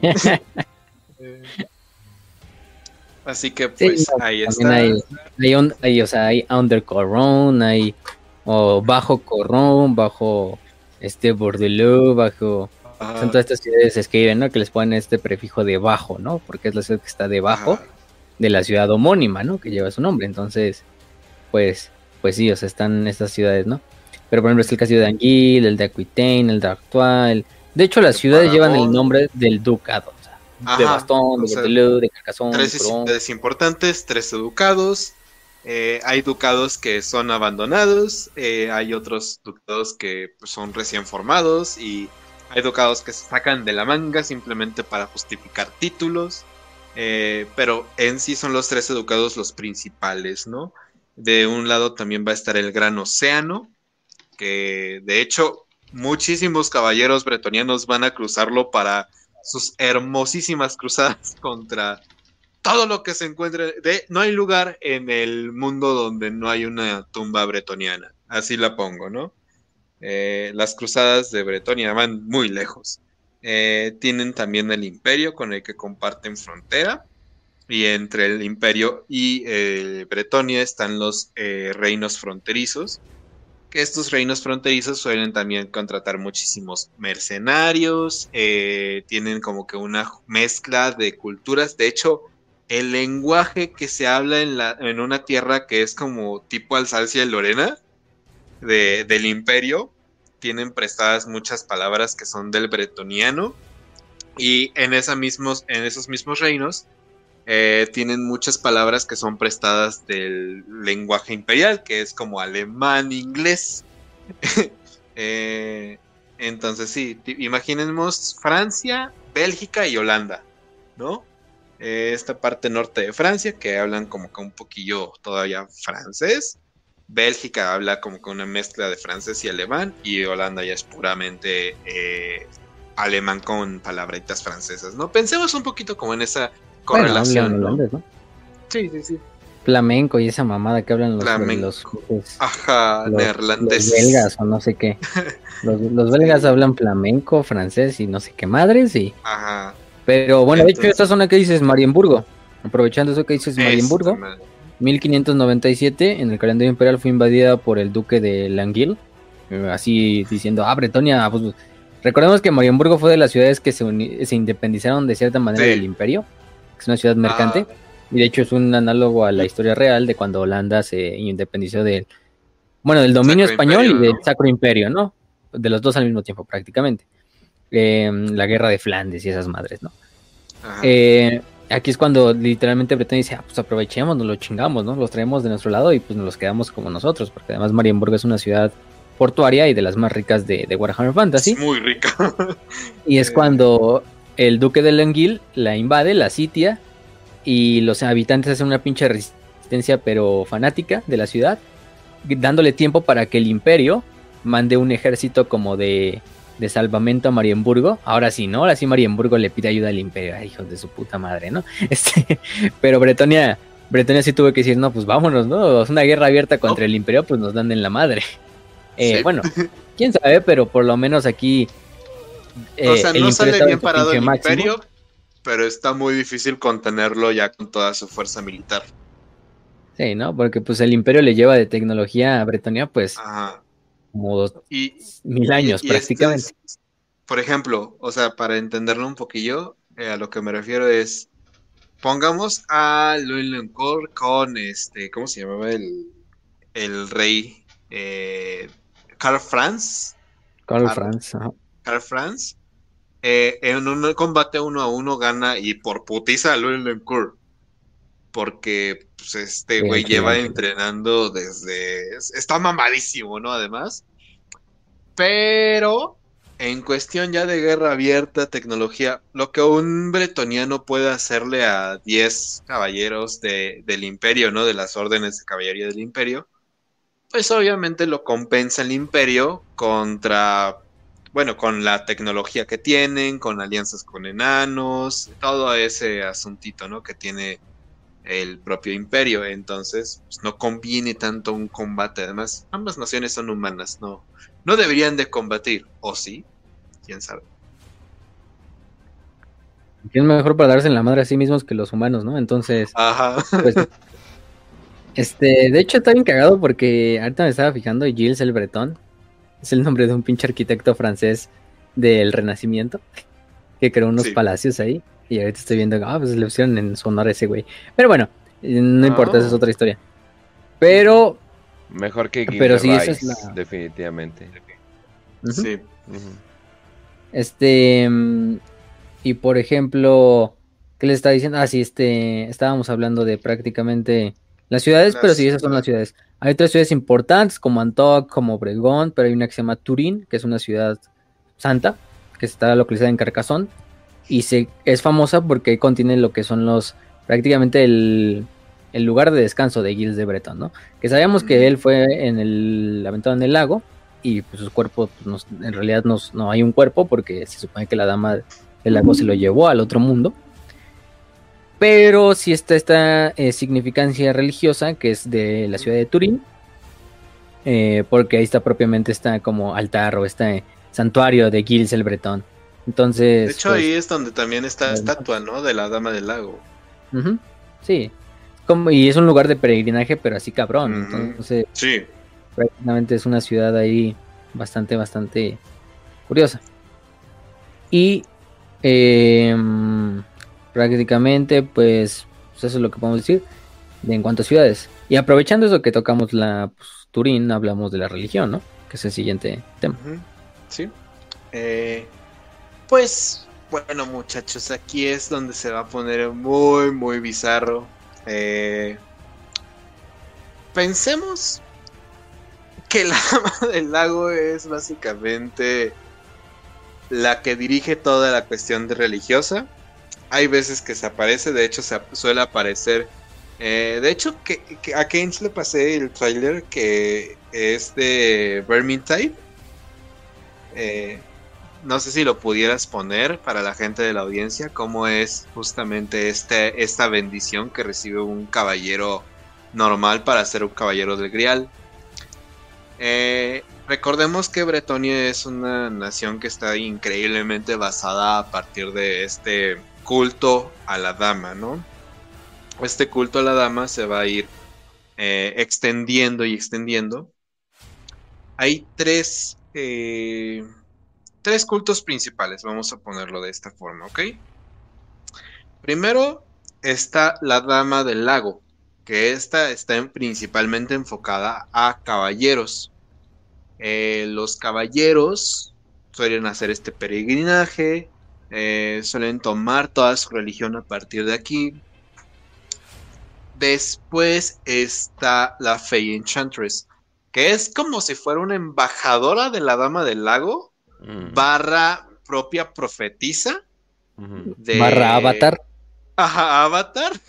Eh, de lo que es la propia religión y la, el simbolismo de caballería, caballerosidad, honor, bla, bla, bla.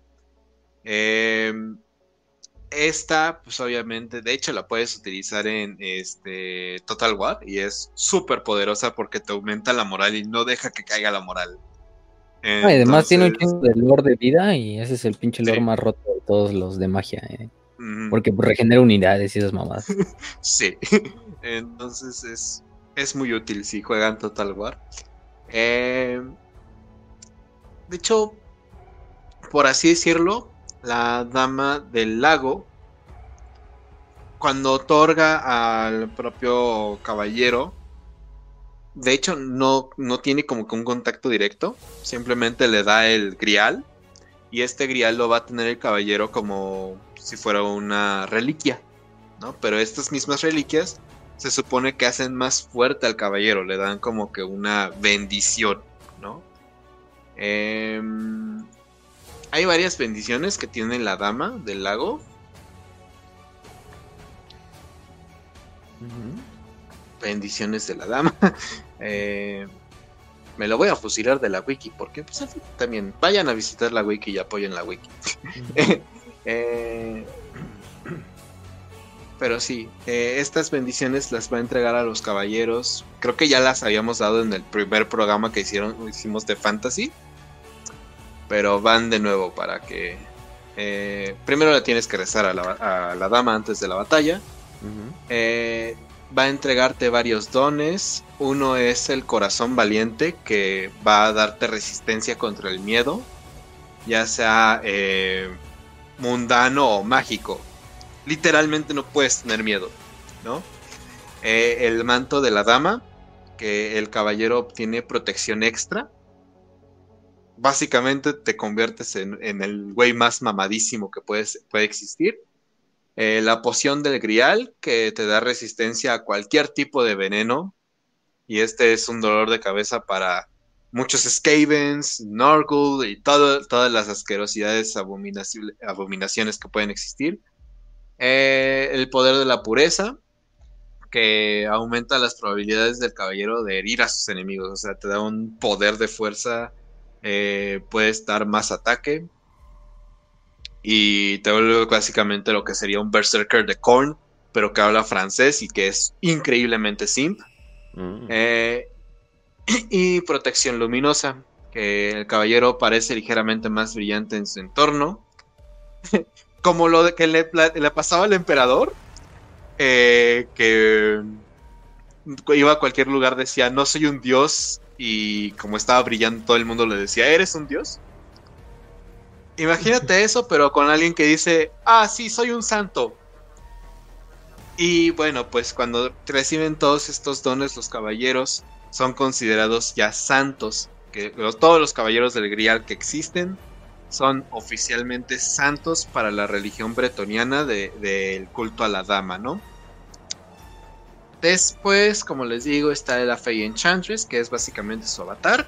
Y aparte está otro culto, que es el culto de Shalia.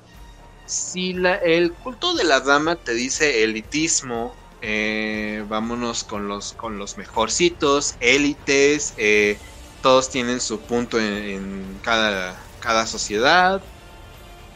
El culto de Shalia es completamente lo contrario, ¿no? Y de hecho Shalia es muy parecida a este asunto que secuestra niños para eh, darles poderes mágicos de las mujeres. Si, se, si vuelven a sus poblados y todo, lo de los varones no se sabe absolutamente nada. Eh, por ahí, por ejemplo, Ark decía que posiblemente podría ser un culto del caos o algo así, pero hay que verlo con cosas grises, ¿no? Al eh, final del día, pues no sabemos cómo es que obtiene esos poderes, pero lo que hace eh, Shalia, ¿no? Que es básicamente una, una Jesús para los pobres, Ah. Porque te dice, te habla con el mensaje de igualdad, de amor, eh, de entendimiento, comprensión, etcétera, etcétera, etcétera. Entonces, lógicamente es muy popular entre los campesinos de Bretonia, ¿no? Por supuesto que no es el culto a la dama, y esto podría generar problemas con los caballeros, ¿no? Pero ya que Shalia le permiten el paso por cualquier lado de, de propia Bretonia. ¿Por qué? Pues porque tiene muchísimo poder e influencia, ¿no? Entonces, de nada te sirve que los campesinos estén muy enojados. Por supuesto que puedes matarlos, pero te quedas sin campesinos y necesitas que alguien cultive. Necesitas a alguien robarle el, el 90% de sus cultivos, ¿sabes? ¿Qué pasa si no puedes hacer eso? Entonces, bueno, el culto de Shalia eh, es muy famoso entre campesinos. Habla más con el mensaje de igualdad, el culto a la dama y parte también de la fe enchantress, del hada. eh, se siente tan extraño decirle es este como elitismo, vámonos con los caballeros, eh, por supuesto que te adones, eh, Shalia pues te da más este, moralidad para los campesinos, más fuerza para los campesinos. Así que cada una tiene su, su punto bueno, ¿no? Al final. Y sí, eh, justamente los que los niños que se roba Shalia solamente regresan las, las niñas, ya adolescentes y con un chingo de poderes mágicos, pero los niños nunca regresan. Nunca. No, bueno, pero se lo lleva la Fey Encantress, ¿no? Más que Shalia. Venga. Ah, porque sí, porque Shalia, o sea, lo que pasa ahí es que el culto a la dama, ya dijimos que la, la es como su su este su, su, su representante terrenal, pero hay una tradición que es que la la la cómo se llama la la Fey Encantress, que actualmente es Morgana Le Fey, que es la, bueno, actualmente antes del fin de los tiempos, porque el fin de los tiempos pues lo utilizan para para un sacrificio para revivir a Nagash. Este, pero, pero bueno, esa es otra historia. Em, lo que pasa es que ella sí se lleva a lo que son los estos, ¿cómo se llama? A los niños. Va, se supone, y escoge entre todos los niños de las familias de Bretonia incluso siendo campesinas, ¿eh? o sea, eso es algo, ahí raro. Se lleva a las niñas, escoge a unos niños y otras niñas en las cuales siente poder latente. Y bueno, las niñas pues sí van a regresar con el tiempo como damiselas de la dama. Pero te digo que es más de la dama y no tanto de, de Shalia, porque Shalia es un culto ahí local, pero no es como que también tenga así como presencia como la de la dama de, del lago. Mientras que los hombres, pues sí, no se sabe qué pasa con ellos nunca se les vuelve a ver una vez que los escoge la, dama. Pero bueno, de hecho se vuelven sus como custodios o sus custodios prácticamente, es lo que sabemos. O sea, no los matan ni nada, simplemente como que se vuelven sus máximos simps a la verga, ¿no? Pero sí. en este caso, pues ella como dama del lago tiene esa potestad. Y el culto de la dama, aunque es un culto más noble, de hecho es un culto que está hecho para los nobles, tampoco hay una Tampoco hay una ley que prohíba, ah, tu campesino no puedes eh, rezarle a la dama. De hecho, muchos campesinos le también le rezan a la dama. Y le rezan incluso a veces más que Shalia. Y la tienen como, ay, la dama, pero es como un poco así como un culto más, no tan, no tan, no tan pegado como el de, de Shalia, ¿no? Que es esta otra diosa. Que es más que nada una diosa, de cierta manera, pues podemos decir, hasta cierto punto... Es como... Imperial. Es imperial porque es se originó en el imperio. Y muchos de los dioses del propio imperio, o de las tribus humanas que dieron origen al imperio, también son conocidos en Bretonia y algunos son venerados en Bretonia. De hecho, Sigmar, aunque es un dios, prácticamente en Bretonia casi nadie lo, o sea, es prácticamente inexistente su culto. Eso en, en Bretonia. Hay otros cultos como el culto de Ulrich, que es poquito, el culto de Mirmidia, que es más que nada cercano a las provincias de Estalia, a este otro reino de Estalia. También está el, a, Raya y a Tal, que es más común entre granjeros, eh, bueno, también entre campesinos. Y también el culto, por ejemplo, a Verena, que es más que nada en escolares o, o, monjes, en este caso. El culto de Mor, que también es de cierta manera pues un culto funerario, un culto de la muerte, pero en el sentido no de la nigromancia, ¿no?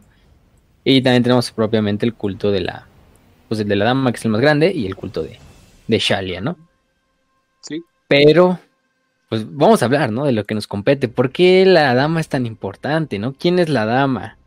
¿Quién es la dama del lago? Obviamente es eh, una deidad, ¿no? Una diosa. Sí, una deidad, una deidad humana, ¿no? Más que nada, claro que sí, claro que sí. ¿Por qué, por Ahí está. habrías de, de cuestionar? habría de malinterpretar eso, no? Si Bretonia siempre ha tenido razón. sí, este... pues le dio a Gilles de Breton y, ahí estaba, ¿verdad? Exactamente, la patrona, ¿no? De, de Bretonia. Bueno, como todo, todo está siempre eh, cimentado en una mentira. Aunque suene cruel, pero también la fundación de Bretonia está cimentada en una mentira. La mentira principal es que la dama del lago no es una diosa humana. Sí es una diosa, eso hay que darle el, eso sí es una diosa, pero no es una diosa propiamente humana, que haya salido de la cultura bretoni ni de las culturas humanas preimperiales, no. La Dama del Lago, los elfos la conocen como Liliat, y es la diosa de la profecía, de los sueños y de la fortuna. Se supone que ella es la diosa. se cura completamente y. Sí, sí, pues, fortuna, güey. Sí, no. De hecho. Mm, ¿Cómo se llama? Pues Liliat es em, popular, de hecho también su culto dentro de los altos elfos, porque pues, al final del día es una diosa élfica. Em, es mucho más vieja que Sigmar, que el Imperio, que cualquiera de estas cosas. Incluso rescató a la propia diosa Shalia de Norgol y curó al dios Tal de su propia eh, aflicción. Eh, algo importante de aquí es que, em, eh, por ejemplo, incluso algunos conocen a Teclis, que es este gran señor mago, uno de los magos más poderosos de toda la historia de Warhammer Fantasy, élfico, que vamos a hablar de él cuando hablemos de los altos elfos. Pero él, de hecho, lleva lo que es el staff de la luna de Liliat, que es este como báculo con una luna al final, que es uno de los artefactos más conocidos de Liliat. Em, también se le conoce como Ladriel, que es la señora de las, de las, ¿cómo podemos decirlo? Del, ay, se me fue el nombre de la neblina, ¿no? Eh, eso sí, lo que pasa aquí también es que algunos se van con la idea de, y no hay que confundirla con Isha, que es la diosa de la vida y de la naturaleza de los elfos, que es otra diosa bastante importante, y que de hecho también tiene sus avatars, que es esta Al-Ariel y que también es esta Ariel, que son de los altos elfos, pero es otra historia. Eh, lo que pasa aquí es que Liliad, pues aparte de ser eso, es ¿te acuerdas? Diosa de la profecía y del sueño. Entonces aquí lo que pasó con ella es que mm, eh, durante la gran catástrofe ella tomó refugio de las fuerzas del caos en lo que es la zona que se volvería Bretonia.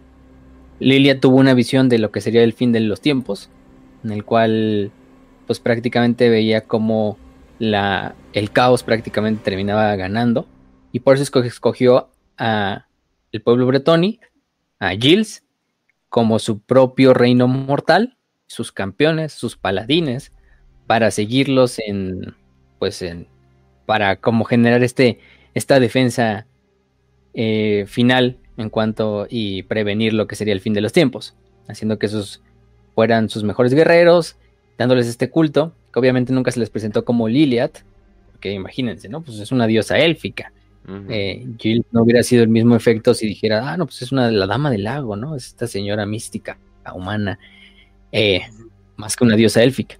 Se le presentó a Gilles y Gilles pues generó a la larga este culto a la, a la dama, el culto también al, bueno, los caballeros del Grial, que prácticamente se volvieron sus seguidores principales, y sus profetisas, que se volvieron las, prácticamente las, las Fey o las hadas, que serían como estos avatars, pues sí son en parte como un propio avatar que escoge Liliat y que lo vuelve su como repositorio de cierta manera. Entre ellas, por ejemplo, Moriana, que es la, actual. De hecho, la Fey Encantress es la que corona al, rey, al nuevo rey de Bretonia. Ella personalmente lo, lo, corona.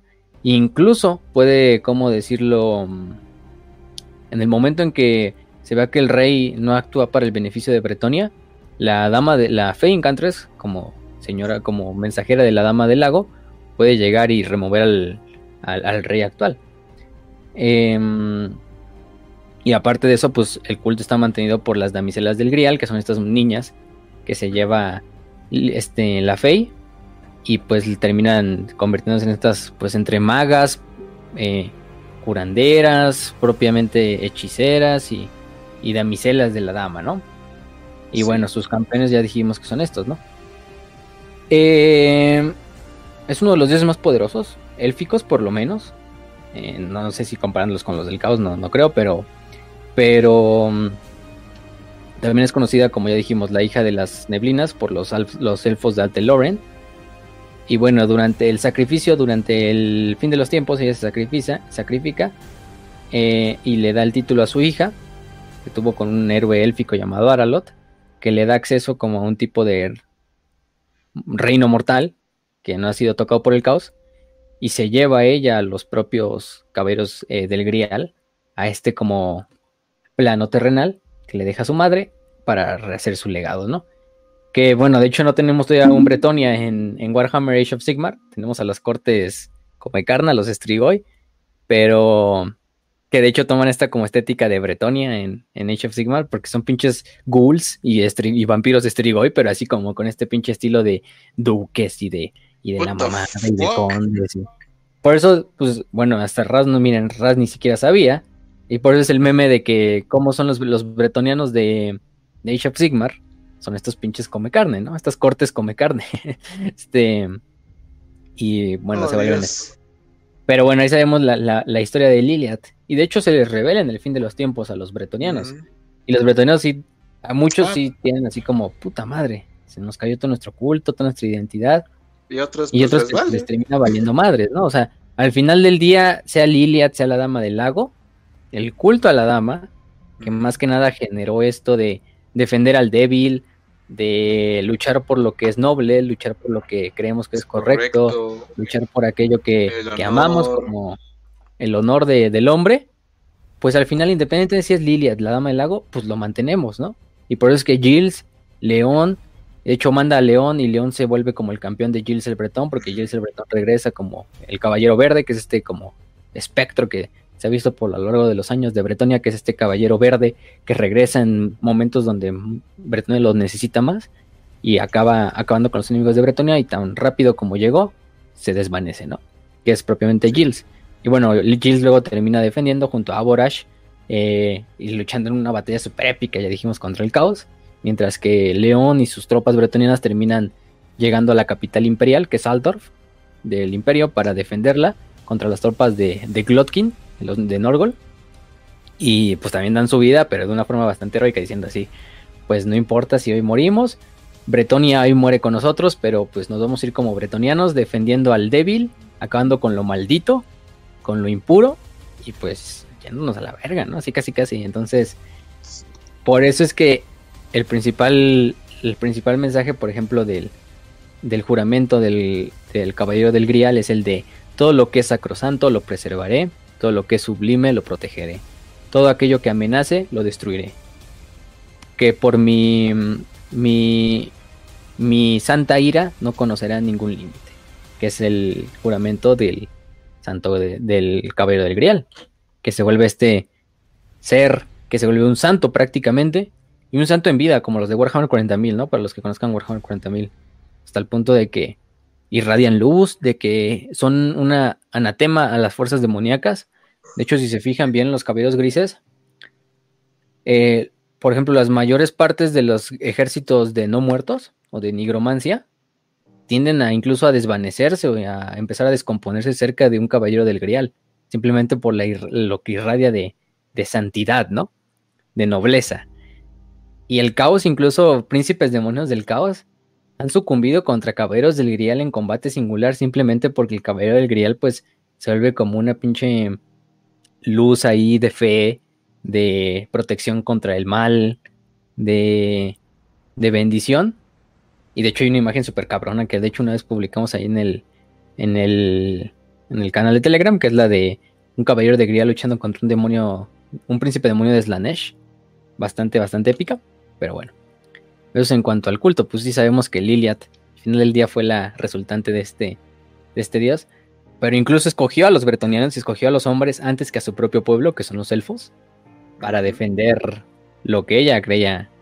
Bueno, en lo que ella creía, ¿no? Que era defender o prevenir este fin de los tiempos. Que pues sabíamos no se evitó, pero, pero en última instancia, pues.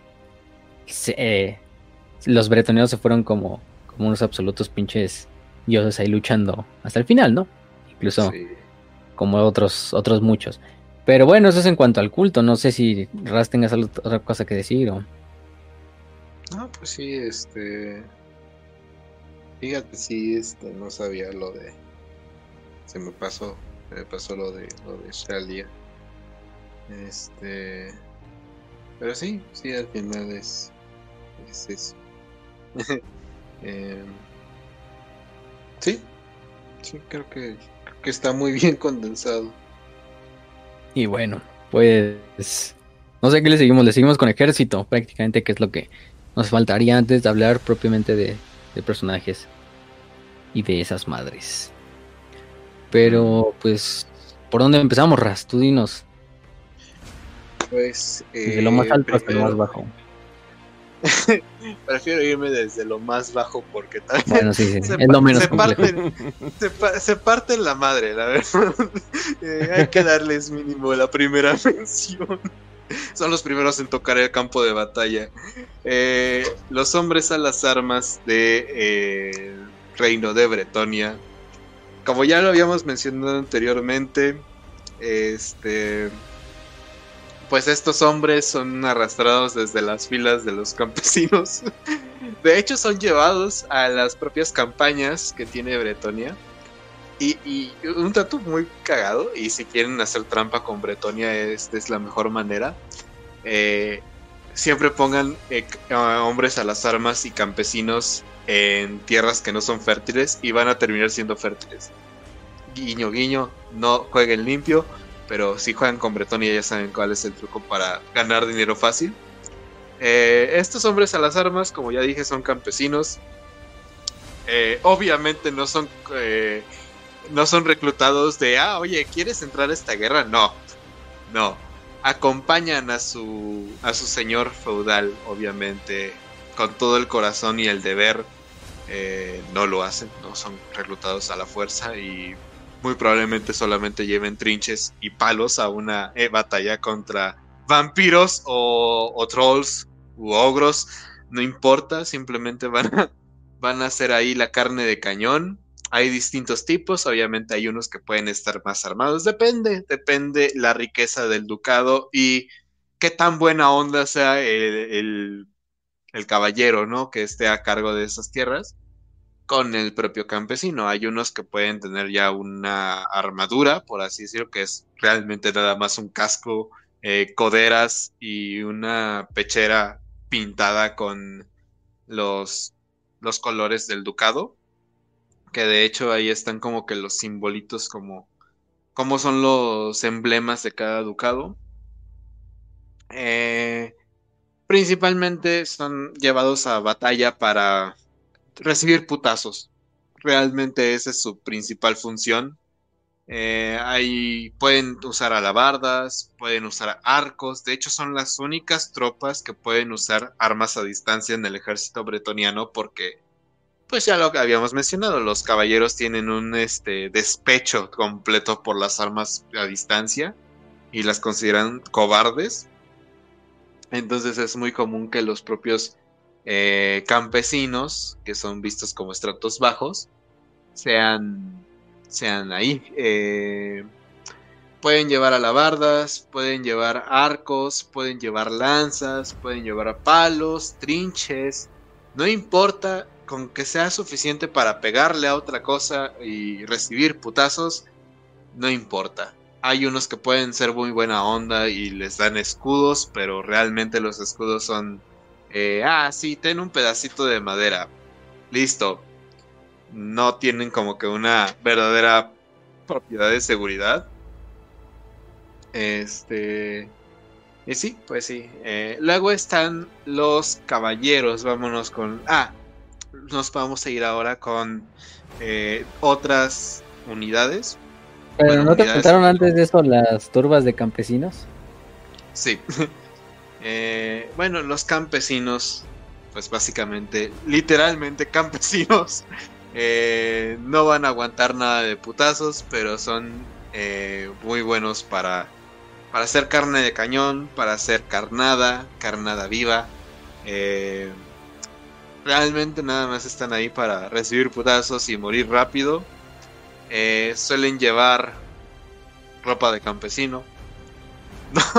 No, no tienen armadura, no tienen armas más que un trinche con la que suelen agarrar paja o palas O sea, es su propia herramientas de trabajo. Es lo que Ajá. o, o inclusive eh, un palo si no tienen herramientas de trabajo porque recordemos que güey eres campesino Eh, sí pues básicamente. Ah, pero sí, lo cagado de estos, estos turbas también se les dice rubble, que es como la chusma, sí es otro nombre de la, de la pinche unidad. pero es así de, literalmente son campesinos con lo único que tienen de armadura, bueno, si podría decir armadura es su ropa, sus pinches técnicas y sus pinches este, ropa con la que se empiezan a cultivar, y de armas, pues sí, sus trinchetes o sus palas, que son las herramientas que utilizan para trabajar, y pues se les envía así, en las levas, como levas, en el caso de que haya un reclutamiento obligatorio para defender a Bretonia, pues todos se van, chingue su madre. Em, eh, de hecho, hay uno muy famoso que es Geg, que es el conocido como el caballero campesino, porque era un campesino que reunió a todos los este, miembros de su, de, su, de su aldea para defenderse de una horda de goblins. Y después el cabrón terminó asesinando a un pinche lord de, de Norgol, él solo. Este. en nombre de la, de la Dama del Lago. Y de hecho se convierte en el único campesino de la historia que ha tomado del, del cáliz del Grial. Entonces, del Santo Grial. Entonces es una de esas leyendas ahí de Gek, este, ese campesino, ¿no? Pero imagínense la pinche la zona, o sea, imagínense un ejército bretoniano. Caballeros, hombres de armas, que ya dijimos que son campesinos que se les entrena para ser soldados, o sea, se les da relativamente un mejor equipamiento, se les dan armas que hasta cierto punto pues lo van a defender por lo menos de algo básico, como no es un pinche goblin, un Skaven, un orco quizá, pero pues tampoco son la elite de la elite, ¿no? Pero imagínense con las chusmas de campesinos que prácticamente son puros pinches campesinos fanáticos que le dicen, no, no, pues ustedes aquí reúnanse como si fueran vacas, así en un rebaño, y a ver, carguen de frente, a ver, ahí vienen, ahí vienen, ahí vienen dos, ahí vienen una horda de engendros del caos, tres, tres grandes demonios de, de cada dios, este, un pinche ejército de no muertos, pues ahí pues, tú vas a hacerme de carne de cañón mientras los caballeros hacemos las cargas y la pinche guerra verdadera, ¿no? Y pues muchos campesinos pues no tienen otra más que hacerlo, porque si no atrás pues prácticamente también los encuentran la muerte a manos de sus propios señores, o la van a encontrar, y al menos de esta forma pues se va se van de una forma un poco gloriosa en cierto punto, aunque pues lo más probable es que terminen siendo ahí no sé, literalmente su cabeza comida por un pinche, una bestia de Norgol ahí intentando jugar con ellos o, lo que tú quieras. Entonces, o quemados por fuego de stincha y convertidos en un Carne de cañón. Carne de cañón. bueno, y aparte tienen su variación de, arqueros, ¿no? Que son pues, los arqueros. Literalmente carne de eh, cañón. Holy shit. Sí. Ahora, ¿recuerdas que el imperio tiene este cañones, rifles, este, un helicóptero, ¿por qué no? Adivina que tiene Bretonia en su arsenal de artillería más poderoso. Ah, cabrón. ¿De bombas nucleares? Ah. no, un trebuchete. Un trabuquete, exactamente. un trebuchete. Chinga su madre. Vamos a arrojarles rocas. Y pues obviamente está movido por hombres a las armas, ¿no? Eh, es una herramienta al final del día. Eh, es una máquina de guerra y necesita como que cierta capacitación para usarlo. Al menos no ser un campesino fanático. Eh, pero sí, es la única, creo que es de las muy pocas y únicas, si no es que son las únicas, unidades de artillería dentro de todo el ejército bretoniano y ahora vamos a irnos con lo grande. Aquí se viene algo. Ah, pero antes, de infantería, vas a hablar de caballería, ¿no? Eh, iba a hablar de la infantería, bueno, ah, la infantería caballeros, que son básicamente. Bueno, vas a mencionar también a los, supongo que a los pilgrims, ¿no? A los, a los peregrinos igual. Ah, sí, pues básicamente más fanáticos religiosos de la dama. ¿Por qué no? Son campesinos, bueno. Campesinos. Un montón de campesinos y campesinos y campesinos. Eso realmente es el 90%, 95% de la infantería bretoniana. Eh, campesinos, unos entrenados, otros simplemente llevados para morir o eh, pues llevados en campaña para que puedan empezar a hacer cultivos, ¿no? Eh, recordemos que los pretonianos tienen esta tradición, ¿no? De, ah, serviste en batalla, entonces aquí tienes un metro de, un metro cuadrado para cultivar para toda tu familia. Y es una familia de como 20 güeyes, ¿no? 20 niños. Eh, porque pues son campesinos. Claro. Así que... Sí. No hay mucho Ah, que sí, hacer. recuerda. Ajá. Y Incre- recuerda, 90% Increíble, se va aunque el trabajo, aunque el trabajo de granja es pesado, hay muchas partes del año donde no tienes que hacer nada. Ajá. Sí. Y recuerda que el 90% es para el señor que te entregó esa tierra. Oh, Así Jesus. Un metro es suficiente para toda una familia y es más, solamente el 10% de ese metro. 10 centímetros son para ti. Eh, pero sí, ahí está el, la infantería. Hay una infantería que ya son los caballeros. Eh, de hecho, son caballeros errantes y son un poco, digámoslo así, son más como rogue. Estos sí se van al estilo rogue. No tienen caballo porque todavía no se han ganado el caballo. Eh, están como en la búsqueda de ganarse las cosas, ¿no? Entonces inician como infantería, tienen una, una espada de dos manos, eh, suelen ser, mm, ¿cómo decirlo? No son tan poderosos porque son literalmente adolescentes de estas familias nobles que pues van en busca de algo de gloria. eh, pero sí, ahí está como el último, eh, digamos, 3% de toda la infantería bretoniana, ¿no? Eh, los caballeros errantes, que son hijos o de estas familias nobles. eh, adolescentes, niños, inclusive, que pues están en búsqueda de gloria, están en búsqueda de hacerse un renombre con estas enormes batallas en las que participan. Recordemos que para los nobles las guerras son de, ah, sí, estuve en esta guerra, estuvo genial. Murieron como 500 mil campesinos y... Pero derrotamos al enemigo, así que no hay pedo. Entonces, pues ahí está. Eh, después ya nos vamos a un poquito lo más jugosito, que son las... eh, No, antes, antes de que me pases con lo jugosito, hay uno que si nos saltamos, que es el- los, los peregrinos del Grial, y junto a los Foot Squires, que son la elite campesina, hasta cierto punto, porque los peregrinos del Grial son propiamente las fanáticos que siguen por lo general a los caballeros del Grial. Los caballeros del Grial ni atención les ponen, pero van esos pinches loquitos atrás de ellos ahí, oh sí, el caballero. Como es un santo, pues los propios los propios campesinos lo empiezan a ver como pues, lo que es un santo, entonces lo empiezan a seguir y prácticamente pinches acosadores ahí siempre siguiendo al, al, al propio ¿Te- caballero. ¿Te Ajá. acuerdas de la de Monty Python? De El Mesías. ¿La has visto? De He is the Messiah. I am not the Messiah. The Life ¿Qué of the Brian. No, no se llama el. Mesías. Bueno, bueno, en esta parte del Mesías de Life of Brian. ah, sí. He is the Messiah. Follow him. y no se le separan y lo siguen a todas partes. Así más o menos. Los pilgrims, los fanáticos, los peregrinos fanáticos. Sí, los peregrinos del Grial. Y pues ahí los ves, o sea, son buenas tropas, eso sí, son de la mejor infantería de Bretonia. De hecho, en el juego de, de Total War son buenos, o sea, hasta cierto punto, o sea, porque tienen espadas largas que son romper armaduras, llevan sus propios escudos y pues los caballeros grises, los caballeros del Grial sí les toman luego a la larga un poco de importancia, los ven así como parte de su séquito, pero tampoco es como que, llegan alrededor de ellos. Pero sí, ellos son los, los, los pilgrims prácticamente.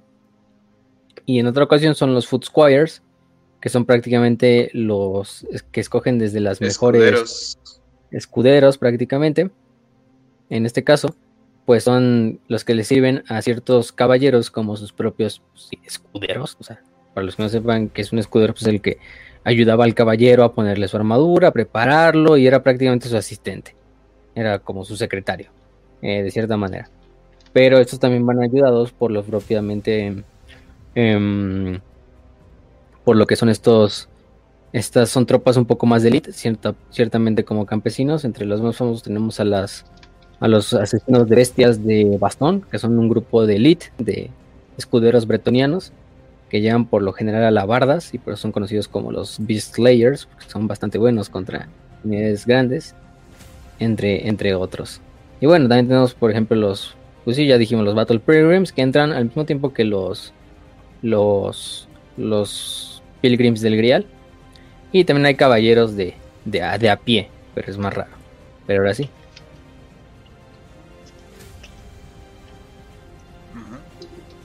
Con la caballería de Ras.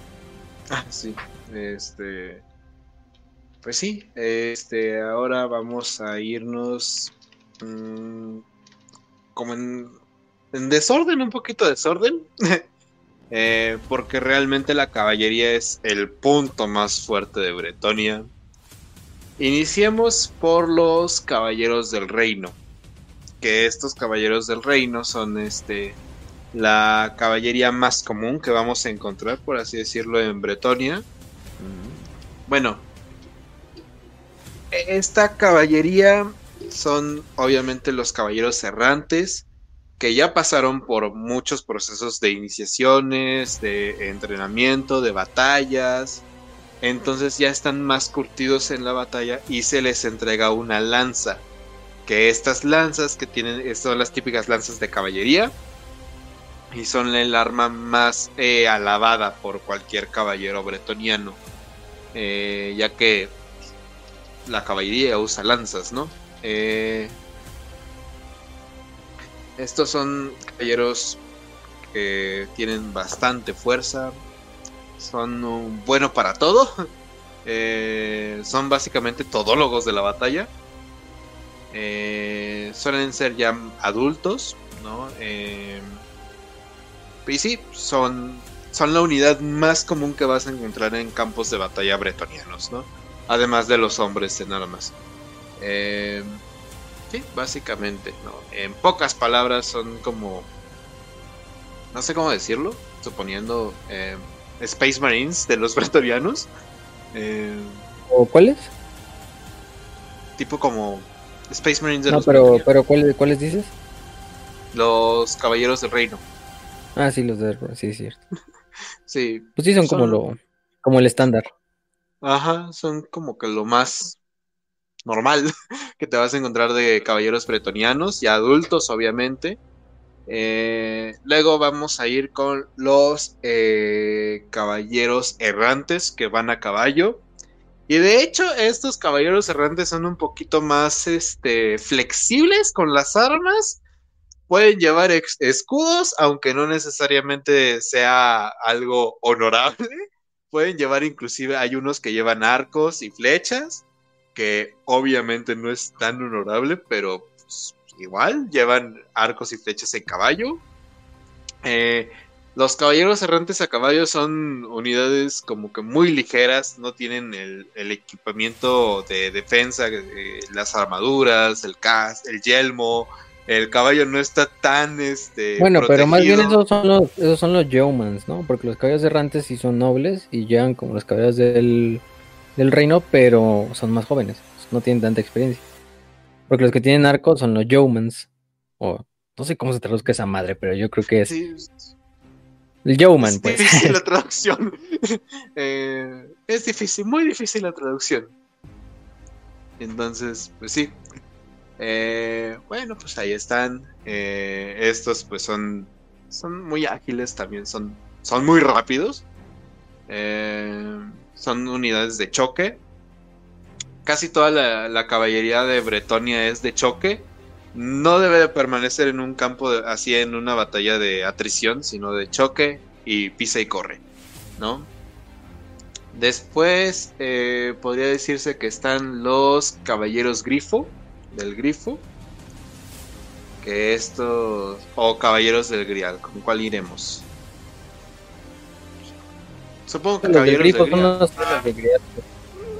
Los del grial los dejamos al final porque son los más importantes y antes que ellos tocamos a los caballeros andantes o los questing knights Ajá.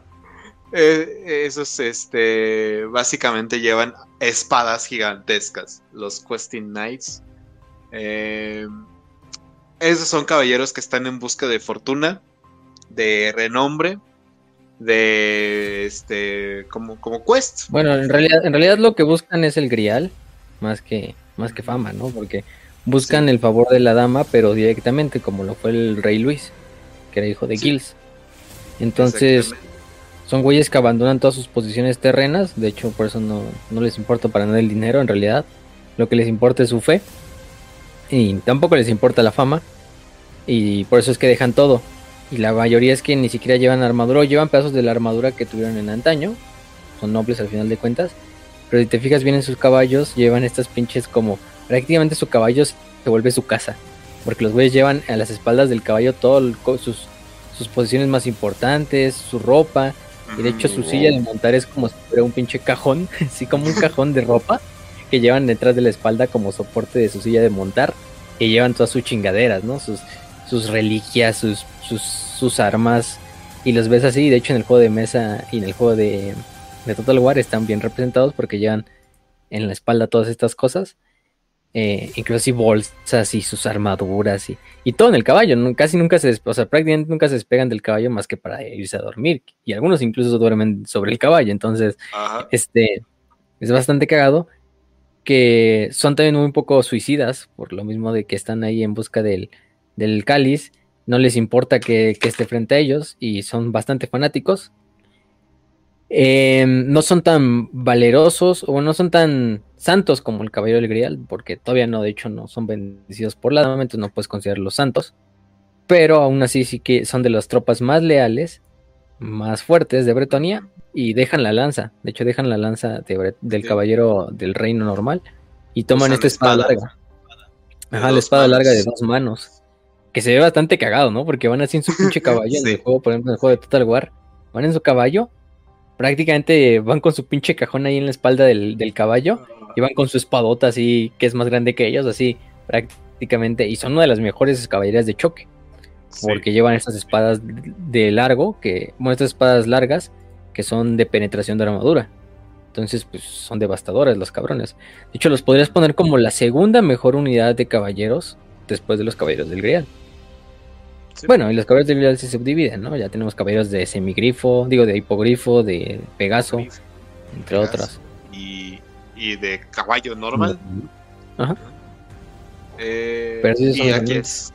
Ajá, y aquí es a donde vamos al siguiente, al siguiente tipo de caballería. Oh, y después de mucho tiempo de estar haciendo esta búsqueda del Grial, eh, algunos caballeros, solo algunos caballeros son elegidos como caballeros del Grial. Y estos mismos caballeros del Grial que reciben la bendición de la dama, que reciben todas estas, eh, estos OP, ya podríamos considerarlo hasta cierto punto el nivel de custodes eh, dentro de los bretonianos, ¿no? Como un mini custodes chiquito. pues ya tienen este, estos superpoderes y pueden ir a caballo, a grifo o a pegaso, dependiendo eh, cómo sea la situación. Muy poquitos, muy poquitos son caballeros del Grial. Eh, pero, por ejemplo, uno de los más famosos obviamente es Lon Leoncourt, que de hecho, él en el momento en el que se convierte caballero del Grial recibe un beso de la Dama del Lago. Que es este... ¡Oh Dios! Eh, es como si. Es como si la chica gamer te hubiera dado un sing. ¿No? Eh, por ponerlo en palabras actuales. Palabras de la chaviza. Eh, ya sé. Eh, Sí, básicamente eh, estos, pues vamos a ir desde el caballo. Son la unidad más poderosa, más resistente, que más daño hace. Eh, si lo sabes manejar, de hecho, en el, Total War, son devastadores. Eh, desmadran todo lo que pueda estar a a su paso. Pensemos en el lore en este momento cuando es la última batalla, la última gran batalla, la treceava gran batalla de la unificación bretoniana. Estos, los trece caballeros del Grial eran OP contra todo eh, pronóstico, ¿no? Una superación de caballero 20 a 1 ¿no? Y los solamente porque tenían a los caballeros del Grial ganaron los bretonianos, ¿no? Entonces tienen como que este OP.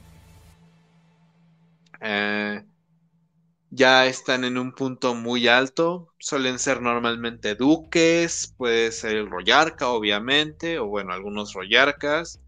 Eh, algunos señores o varones, eh, ya son títulos más establecidos, ¿no? Es como el punto máximo que puede tener un caballero bretoniano en toda su carrera, por así decirlo. como si llegaras al doctorado de, de, caballero, ¿no? pues sí, básicamente ahí están. Pueden ir a Grifo, que obviamente los de Grifo se enfocan en atacar unidades que están en el aire. Pueden ir a Pegaso, que los Pegasos son para atacar unidades de tierra, pero son devastadores. O pueden ser eh, a caballo, que estos caballos igualmente son increíblemente poderosos. Son los, son, no sé si han visto esos caballos que están en las corridas de toros, que son inmensos. Sí hagan de cuenta como ese tipo de caballotes, ¿no? Em, y sí, básicamente, y esos van contra todo lo que esté en tierra, ¿no? Eh, hay unos que son muy famosos, pero vamos a llegar a ellos bueno, ya más adelante. bueno, y hablando de los caballeros del Grial, porque hay muchas cosas que hay que decir de ellos, o sea, la sociedad pretendía gira en torno a ellos en parte, o sea, en el momento en que un caballero andante ha probado su valor, la dama del lago se les aparece en una visión y les da la posibilidad de beber del trago de las aguas benditas del grial. En este caso, sobreviven al trago, pero en ese momento cambian para siempre. Ya no son un humano, en cierta manera. O sea, prácticamente se vuelven, pues sí, en cierta manera, casi un semidios. O un pinche, pónganle un príncipe demonio de la dama del lago, ¿no? Así casi casi, ¿no? Entonces, cada uno es un campeón por sí solo, o sea, por eso son tan legendarios y son tan pinches escasos, o sea, tampoco es que todos puedan convertirse, o sea, son las hazañas que hacen a los primeros 13 caballeros del Grial y los que le siguieron su ejemplo, ¿no? De pureza, de fe, de honor, de valentía, para convertirse en estos caballeros del Grial.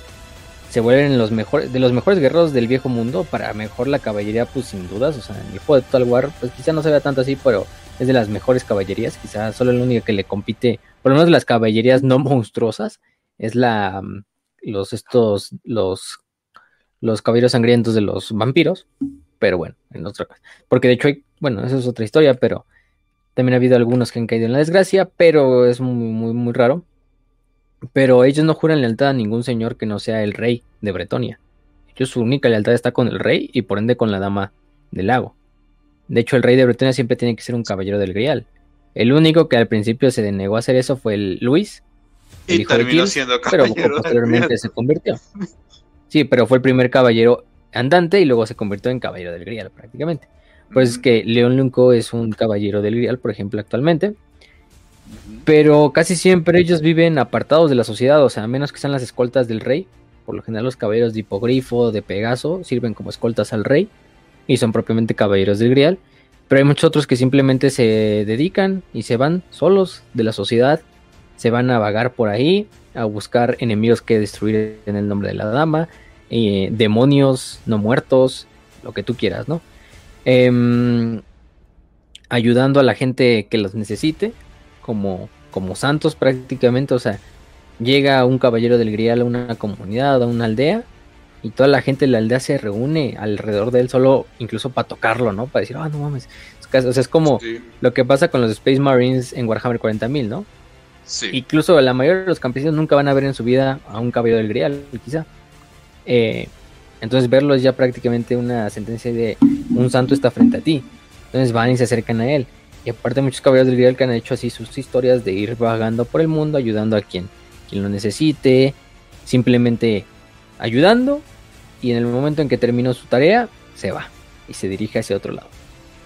Eh, por eso es que son muy conocidos por los campesinos y son muy adorados por los campesinos porque tú deja que en el momento en que la dama les da este, este cáliz, dejan atrás toda esa vida que alguna vez tuvieron como nobles, todo eso que alguna vez fueron, esa identidad, y se vuelven esos caballeros del grial, se vuelven sus mensajeros, sus paladines, y por eso es que de cierta manera, vamos a decirlo así, se vuelven más humildes, ¿no? Así comen frijoles con los campesinos y, entran a su casa y les dice, a ver, pasen una tortilla, ¿no? Y, y ya, y en ese momento es cuando, por eso es que son más cercanos a la población, aunque sean hombres de pocas palabras, pero porque es una experiencia de vida que los cambió para siempre, ¿no? Porque, pues imagínense contra cuántas cosas se enfrentaron, cuántos terrores vieron, cuántas dificultades pasaron para convertirse en un caballero del real. Y por eso es que la gente les tiene bastante amor y, aprecio, eh, desde el campesinado hasta los demás nobles, hasta incluso señal de respeto de otros nobles de mayor rango cuando hay un caballero del grial, pues, o sea, respeto super, superior, ¿no? Incluso son, por eso también es de lo más conocido en Bretonia por otras naciones extranjeras, porque ya dijimos que se las pasan errando, entonces muchas veces, pues a lo mejor llegan al imperio, a los reinos fronterizos, a Estalia, a Tilea, quizá por víveres, quizá simplemente a pasar el rato, a ver qué se encuentran, y pues son diplomáticos aparte, entonces son propiamente pues campeones de Bretonia, entonces cada uno va de esta cierta manera, pues, pues viéndolo, ¿no? Y se vuelven estos señores que siguen el ejemplo de Giles. Eh, de hecho, una de sus leyendas es que una vez que, que se vuelven viejos, prácticamente lo que hacen es como un viaje en el cual prácticamente se deshacen de todo lo que les importa, de todas sus posesiones y simplemente se llevan su armadura, su caballo, sus armas para ir a buscar a su rey perdido y de esta manera encontrar el fin como él o reunirse con él. Entonces, pues, pues sí, los caballeros del Grial, de hecho, ya dijimos que es tanta la, la bendición que les da la dama que se vuelven seres propiamente como antítesis a, al caos. Se vuelven seres que envejecen mucho más lento que un humano normal eh, se vuelven seres que irradian luz, se vuelven seres que pues prácticamente pueden sobrevivir de heridas más graves que un humano normal quizá no sobreviviría. Y por eso es que se vuelven tan, tan, tan épicos, ¿no? Entre muchos hay muchos, como León Lonco, como Luis, eh, Luis que fue el que dirigió la cruzada contra los árabes, y el otro Luis que fue el hijo de, de, de, de Gilles, en este caso. Este, por ejemplo, también está Tancred II, que ya dijimos que fue el que reinó prácticamente Kenels y derrotó a Henrik Krembler y a, y Krell, que es un guerrero del caos revivido, en la Maisontal, entre muchos otros, ¿no? Em, y pues sí, esos son los caballeros del Grial. Hay muchas cosas que decir de ellos. Los van a reconocer porque llevan estos cascos súper... Como los que tenemos en la miniatura, de hecho, o en el overlay con estos cascos, con estos caballos gigantes totalmente armados, con ellos totalmente armados. Prácticamente son seres que ni dicen palabras, o sea, sí son muy parecidos, son custodes de Warhammer 40.000 si lo quieren ver de cierta manera. Se vuelven así pinches lo, el epítome del estoicismo, así de, de servir a la dama. Y prácticamente no hablan con nadie más que sea de su gremio. Bueno, sí hablan, pero no es como que. O sea, la verdad, ah, los únicos que se sienten de verdad. Solo lo necesario. de verdad. Los que se sienten de verdad así como, como pinche unidos con los miembros de su séquito, otros caballeros del, del, Grial. O sea, así como el pinche Master Chief en Halo, así de que simplemente les habla así de, ah, necesito un arma. Pero así un caballero del Grial. Exactamente. Y ya dijimos, pues son bastantes buenos luchando contra contra bestias del caos, contra eh, contra otras bestias ahí propiamente de, otras entidades disformes, ¿no? Por eso son también conocidos como lo mejor de la humanidad. De hecho, hay una frase que, déjenme, se las, las digo, aquí la traía. Pero, bueno, ahorita se las paso, pero si es el ejemplo que nos dan los caballeros del Grial. Son la epítome de la nobleza, el epítome de, de hacer lo correcto, el epítome del honor, incluso en un universo tan cruel como es el de Warhammer Fantasy. Eh, también la, el mensaje principal de ellos es que pues inclusive dejan todo lo terrenal, dejan todo lo que alguna vez fue su vida por servir, ¿no? A su fe, por servir a su pueblo, por servir a su rey, por servir a, a los que ellos consideran como las personas que, que de verdad vale la pena. Eh, defender y se vuelven estos mensajeros, estos portadores de estos avatars de la luz y campeones del orden, ¿no? Y campeones de la fe por sí solos. Entonces, pues los cabrones son, son bastante, épicos, ¿no? Y bueno, aquí está la, frase, ¿no? Que de hecho se, se, firma como lo mejor de la humanidad, ¿no? Que es un caballero del grial, uno de los pocos virtuosos que durante mucho tiempo había buscado el grial, impulsado siempre por las visiones de la Dama del Lago para buscar su cáliz en tierras lejanas, para vencer el mal, para ayudar a los necesitados y para siempre demostrar su virtuoso corazón en el fragor de la batalla. Si este caballero era un guerrero así, entonces habría cenado había cenado del grial, bendecido más allá de todos los hombres y honrado con una vida de servicio a la dama. Un caballero del grial, un santo entre hombres, un guerrero incomparable, que ha matado a grandes monstruos, luchado en guerras innumerables, vencido al más temido de los enemigos y que ha recibido poderes más allá del alcance de los simples mortales. Lo mejor de la humanidad, ¿no? Y pues sí, eso es prácticamente lo que podemos decir de los caballeros del Grial.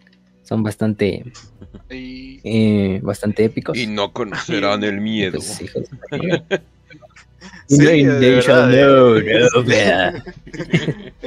hay una frase más que es este parte de la heráldica no había un hombre en toda Bretonia que supiera los nombres, las hazañas y la heráldica de cada caballero sagrado del Grial, porque eran verdaderos avatares del poder sagrado. Y cada una de sus acciones estaba registrada y se extendía a lo largo y ancho de la tierra. Literalmente, eh, un Master Chief, eh, un este, Kurlan, que por cierto se viene eh, un Doomguy. Son como pinches Doomguy chiquitos a la verga. Ajá, o sea, Doom, Guy medieval. Este, pero sí, realmente estos estos personajes, los que son los caballeros del Grial, son todo lo que podría aspirar a ser un hombre de bien.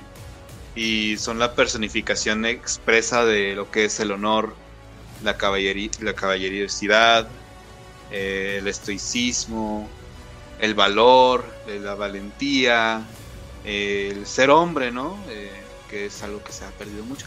Ese es tema para otro, otro programa, pero eh, sí, finalmente todo hombre que respete lo que es su varonía o su virilidad anhela y espera algún día caer en Caballero de Grial, no solamente en en Warhammer, sino pues transportado a, afuera. Y pues, bueno, no sé si, si sea como momento wholesome. Estoy es, el, es el camino, el camino del héroe. Es el camino del héroe. Eh, no, pues es que, o sea, y más en, más en la implicación de, de, vivir en un siglo XXI o en esta época, donde ya no hay historias como esas historias de antaño, ¿no? De grandes hombres que pinches güeyes dejaban todo lo que tenían y simplemente se dedicaban a hazañas que pues ninguno de nosotros en nuestra vida quizá hagamos. No sé, ahí tenemos ejemplos. Pongan la historia que ustedes quieran, Alejandro Magno, Julio César, pinche Napoleón, Aureliano, eh, todos estos pinches nombres, Constantino el Grande. Y se vuelve este pinche ejemplo, ¿no? De ser ese hombre que deja atrás todo, todo lo que alguna vez fue pero lo deja no para encontrar, eh, no para, para, ¿cómo decirlo? Para, para encontrar algo de lo cual beneficiarse, sino para beneficiar a su pueblo, beneficiar a su gente, beneficiar a los que lo rodean, eh, encontrar un camino de santidad, eh, de fe, incluso si no tienes que una fe en una religión, ¿no? Sino fe en lo que tú quieras, fe en, tu, en ti mismo, por ejemplo, o de ejercicio de voluntad. Entonces, pues hay que entender para poner, hacer, es lo que dijimos, ¿no? Hacer que las pinches estrellas se, se arrodillen ante ti, no tú a él, no tú a un, dios, no tú ante el universo, sino más bien tú cambiar tu propio destino. Entonces, se vuelve muy bonita esa historia de los caballeros del Grial. Y de hecho tenemos el ejemplo perfecto en el fin de los tiempos, ¿no? Sí, Cuando los güeyes literalmente liderados por León Loco dan su último sacrificio contra Enaldorf se dieron cuenta de que quizá todo lo que haya sido su religión haya sido posiblemente una falsedad, pero eso no los detuvo para dar su vida por lo que ellos creían correcto, ¿no? Ellos se enfocaron en pelear hasta el final para dejar en nombre que ellos estaban de pie y que quizá iban a caer uno por uno, quizá iban a, ya no iba a ser nada lo que ellos estaban peleando, pero que no se iba a ir fácil y que iban a irse protegiendo lo que ellos creían sagrado, lo que ellos creían valioso. Eh, no sé, quizá es que todos anhelamos eso. Es bastante épico. y el caballero del Grial es la epítome de, lo que es el hombre. Lean, lean el asedio de Aldorf. El asedio de, Aldorf, donde los caballeros y León hacen su último, su last stand contra las fuerzas de Glotkin, de los demonios de Norgol y del caos, pues su pinche relato también bastante bueno del fin de los tiempos. Hay ciertas joyitas del fin de los tiempos que pues, a lo mejor a muchos no nos gustan cómo la terminaron, pero hay momentos, o sea, de que está épico, de que hay momentos épicos, pues claro, no mames, o sea, hay chingos de batallas en el fin de los tiempos que dices, no mames, o sea, imagínate ver eso en una animación, imagínate ver eso en una película, incluso en una pinche animación de YouTube. No mames, yo pagaría este millones nada más por ver esa madre animada de, por ejemplo, del último duelo de Aborash y Gills en el templo, mientras el pinche mundo se cae a sus lados, no, o sea, son, son de esos momentos. De hecho, yo no soy muy fan de Bretonia, o sea, al final de cuentas, o sea, se me hace muy pues, pero eso sí, de los caballeros de Reales, eso sí están, eso sí es de lo, eso sí es de lo, de lo mejorcito que tiene Bretonia y de esas historias. Por ejemplo, lean el ómnibus de, Caballeros, de, Bretonia, que lo pusimos en la en la biblioteca. Eso sí está en inglés, ese es el problema, no está traducido al español. Pero uff, ese son, son diferentes historias que hablan de, del punto de vista bretoniano. Pero hay unas que, que, valen la pena. No se las vamos a spoilear, pero, pero ahí está el libro para que los lean, para que los quieran leer. Si les gusta esto, si les metimos un poco más de, información de Bretonia, pues sí, ¿no? Eh, y pues ahí están muchas otras muchos otros puntos que, vamos a tocar en otros programas. Pero, sí. pero, pero, pero bueno, con eso creo que terminamos esa parte y pues ya no más para terminar el programa, digamos lo de las propias personajes. Lo de las propias eh, personajes, ¿no? Sí, porque ya habíamos mencionado, o sea, el, itinerario era que íbamos a mencionar los tocados importantes, pero eso ya lo hicimos, así que vámonos con los personajes y, como no, vamos a tener que comenzar con Lulunkur, que es... Sí, Lulunkur, eh, que es de hecho considerado uno de los mejores líderes humanos. Eh, ya habíamos mencionado que cuando se hizo Caballero del Grial, eh, recibió un beso de la propia Dama del Lago, eh, es de los hombres más poderosos, más fuertes que existen dentro de su tiempo, junto a este Carl Franz. De hecho, él es quien le informa a Carl Franz que, pues, oye, la dama del lago me dijo que esto va a valer verga, eh, vete preparando, yo me tengo que preparar por mi parte, el mundo va a valer verga, más nos vale prepararnos, porque si no, eh, todo se acaba. Y pues, de hecho, más adelante ya Carl Franz eh, ah, le dice, ah, gracias, qué buen amigo, qué buen hombre. Em, pero sí, es rey de toda Bretonia hasta el final. Eh, y sí, es básicamente, de verdad, es muy buen personaje. está Luis, Luis el Justo, el rey Luis el Justo, que estuvo en la Cruzada de Arabia, eso ya lo habíamos mencionado, es este, creo que es hijo, ¿no? Todavía es el hijo de eh, Gilles de Breton.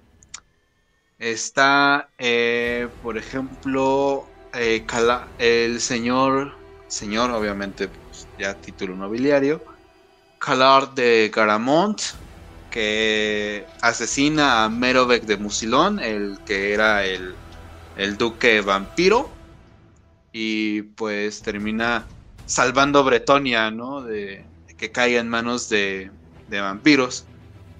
Está Tancred, que está en la guerra de, de Heinrich Kemmler, ¿no? Eso ya lo habíamos mencionado. Está, por ejemplo. Eh... Alberic de Bordelot. que es el duque actual de Bordelot. Sí. Que es bastante conocido. De hecho, es un honor legendario en Total War Warhammer. Sí. Algunos lo consideran porque es el güey que trae su tridente, el tridente de Madman, eh, que es este dios del mar, prácticamente. Es uno de los mejores em, caballeros, incluso no siendo un caballero del Grial, porque siempre se fue su seño, pero em, nunca lo pudo lograr, o bueno, nunca lo ha intentado, pero obviamente este güey no necesita de eso. Eh, pero sí es uno de los mejores y de los más grandes seguidores de. de. de. de, de cómo se llama. de.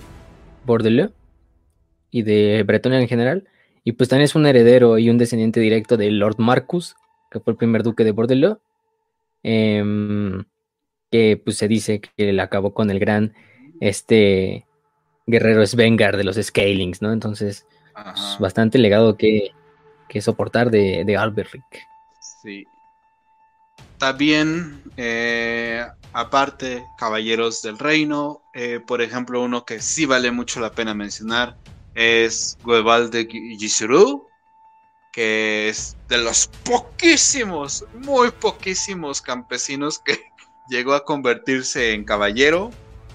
Y aquí también quiero hacer un paréntesis para una eh, para uno de mis personajes hasta cierto punto favoritos de, de los bretonianos, Repans de Lyonés, que dirige inclusive una cruzada contra Tomb Kings, eh, Reyes Tumba.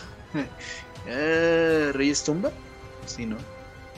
Funerarios. Fu- funerarios, funerarios. Eh, perdóname, no sé. Eh, no sé de fantasy en español. De verdad, perdón. Eh, reyes funerarios.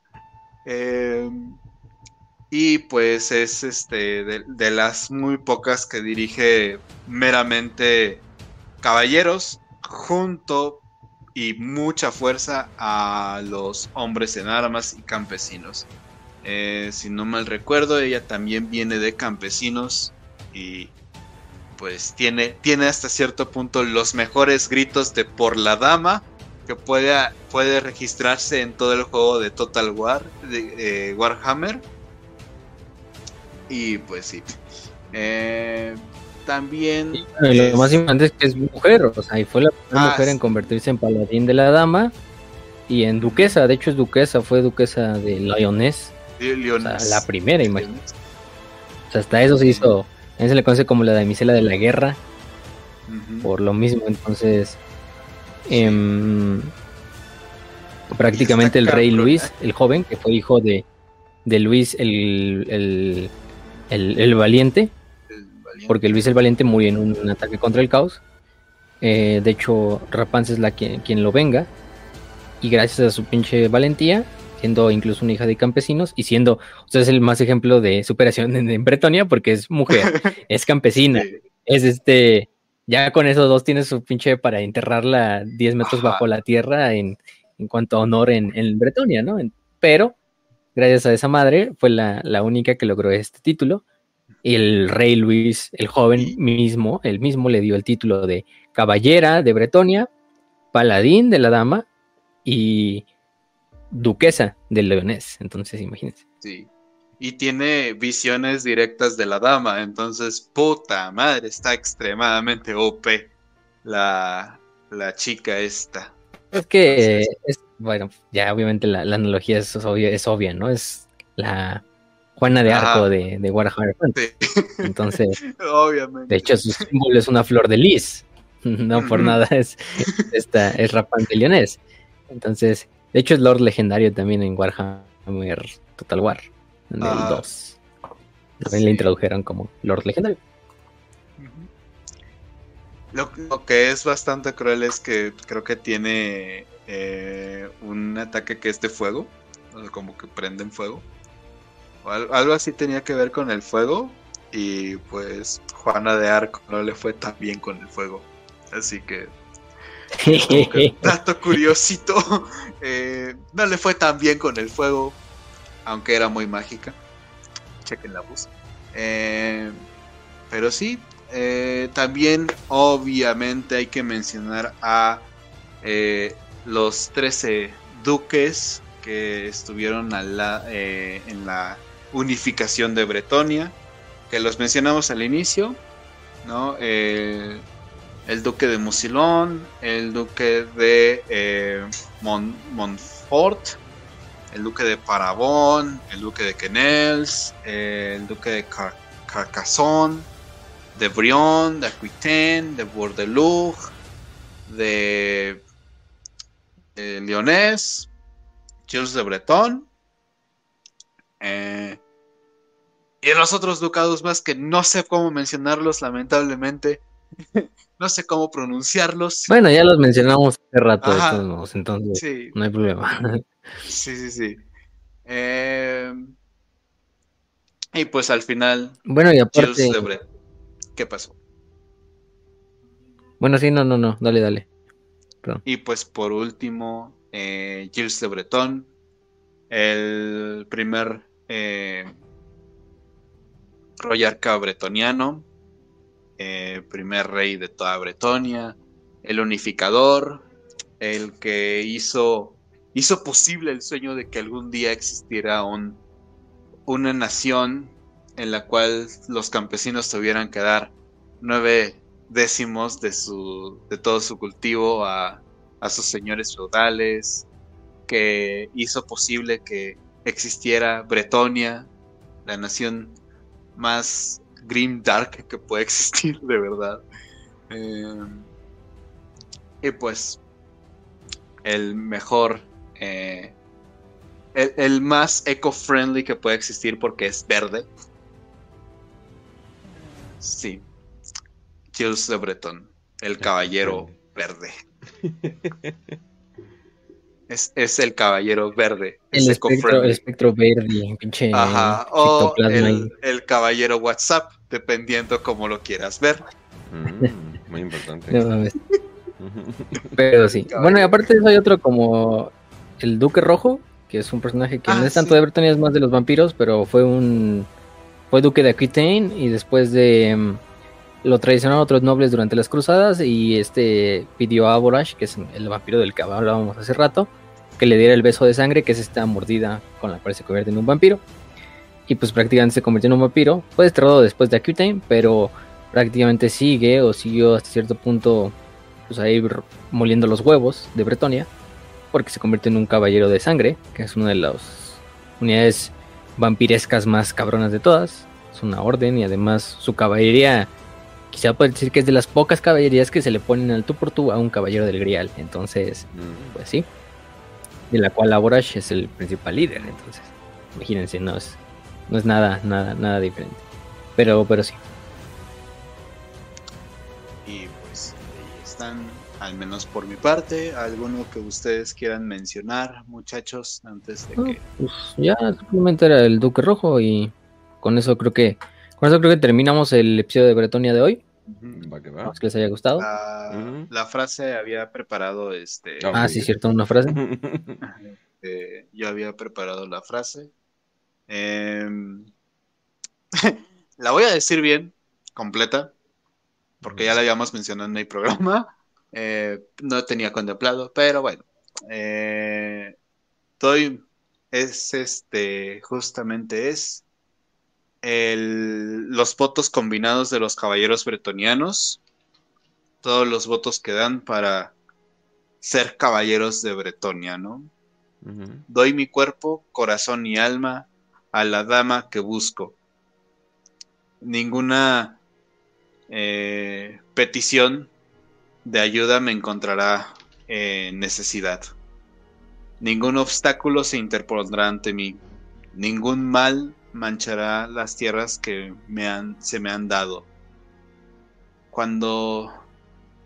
Ah, una disculpa. ¿Dónde me quedé? Ah, sí. Cuando, cuando son el, cuando son el toque de clarín cabalgaré y lucharé en nombre de la, de la dama. Lo que es sacro lo preservaré, lo que es sublime lo protegeré, lo que amenaza lo, lo destruiré, porque mi santa ira no conocerá límites. Honor lo es todo. La caballerosidad lo es todo. Alégrate, porque nosotros los caballeros de Bretonia seremos tu escudo. El juramento que dan hacia la dama y hacia toda Bretonia los caballeros. Está además mencionar que todo el programa estuve algo nervioso porque saliera bien. Oh, chingue. No es como si tuvieras dos podcasts. ¿Para qué te pones nervioso, mijo? No estamos aquí entre compas. La gente. Ya sé, pero pues quería que saliera bonito para que. Oh, chinga. Ah.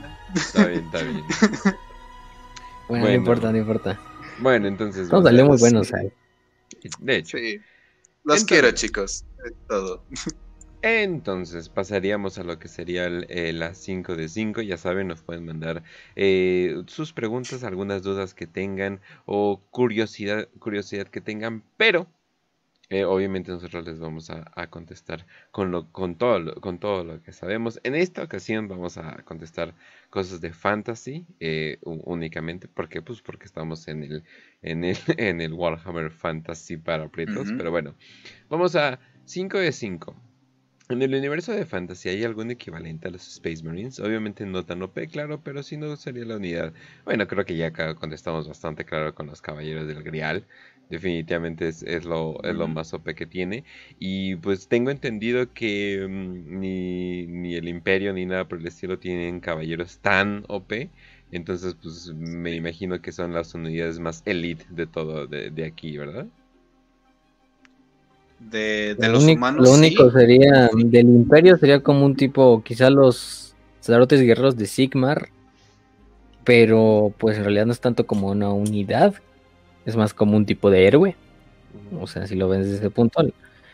Pero yo me iría más con los caballeros del Grial, quizá con los caballeros de la sangre, de los vampiros. Em, sí, también esos están muy fuertes.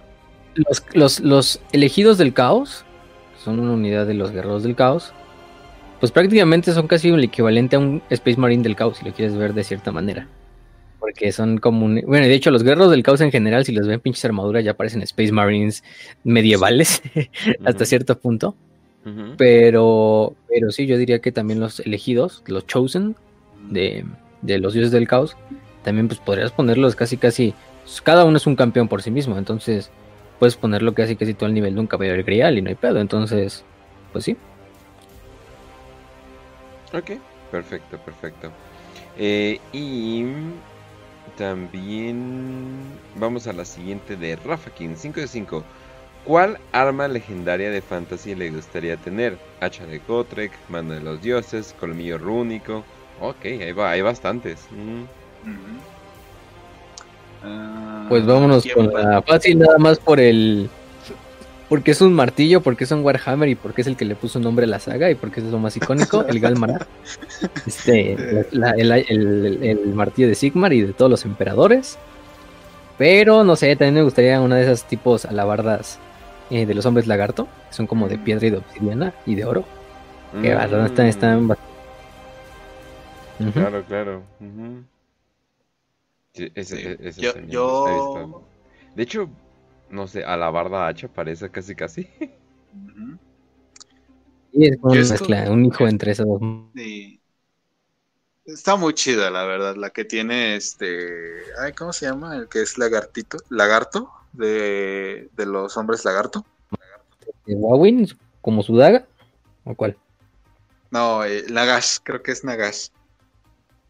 Ah, no, pero él es de los no muertos, de los reyes funerarios. Ah, chinga, no, espera, me estoy confundiendo. Otra vez. Ah, ah puta madre, que es como cocodrilo.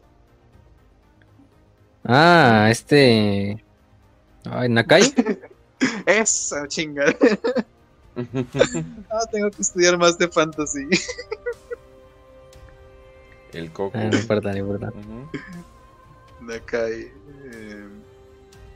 Ese tiene una como alabarda, ¿no? Igual está bien vergas. Es como una masa, pero. Es una masa, pero bastante, bastante rara. De hecho, ahorita tengo el nombre, ya te lo digo, pero es este, es una masa así como con forma de estrella. Bastante, bastante. A cierto punto, pues sí, es poderosa, pues es Nakai y además va en las manos de ese hijo de su puta madre, entonces, pues, ¿cómo no? Este. mm, Pero, pero, pero creo que sí. No, no me acuerdo del nombre de la masa.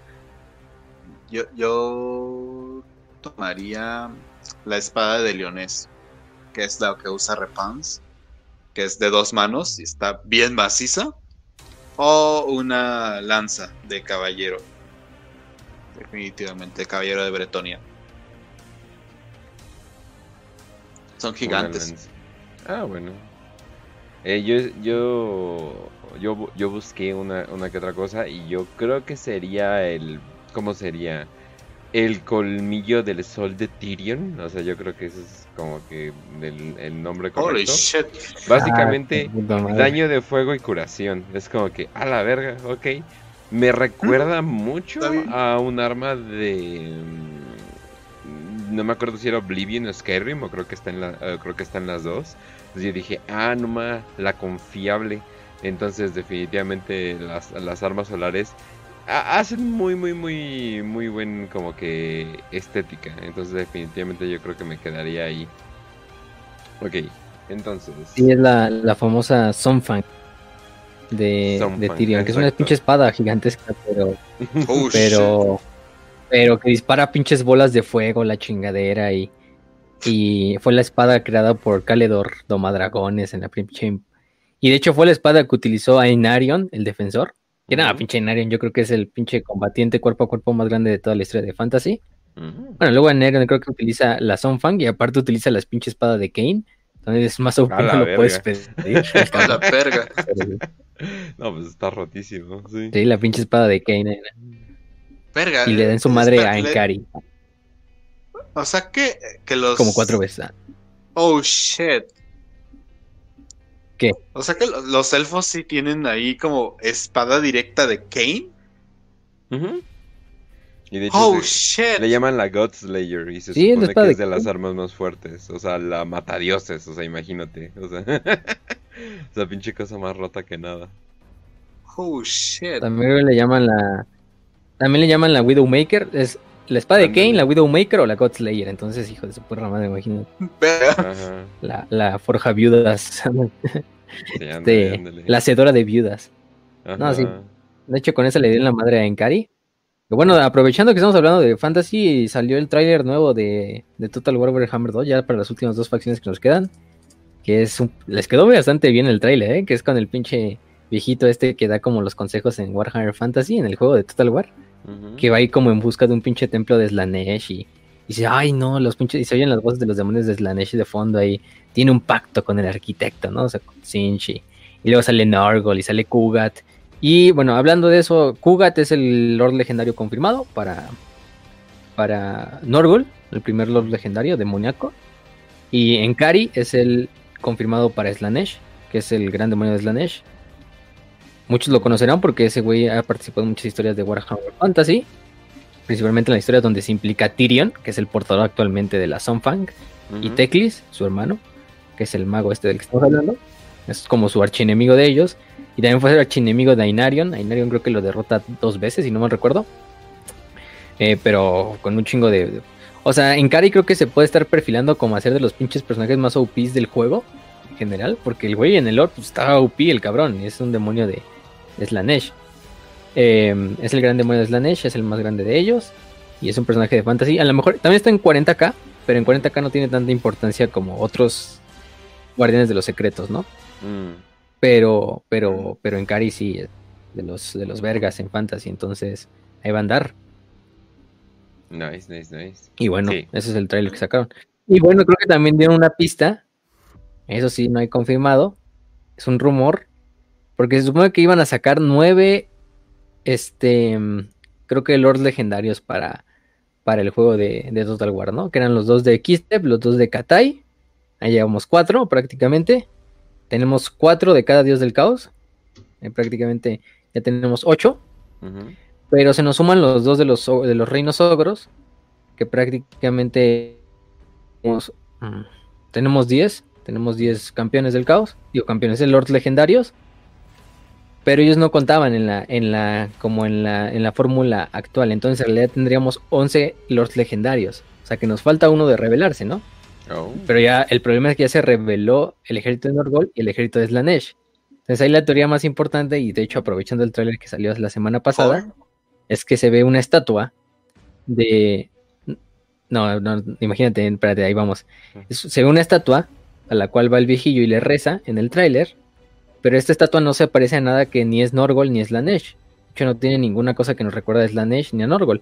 Quizá un Mm. poco parece una parece una propia estatua como con capucha, como de un señor de la Oh, muerte, no. como su cara como si fuera un cráneo propiamente.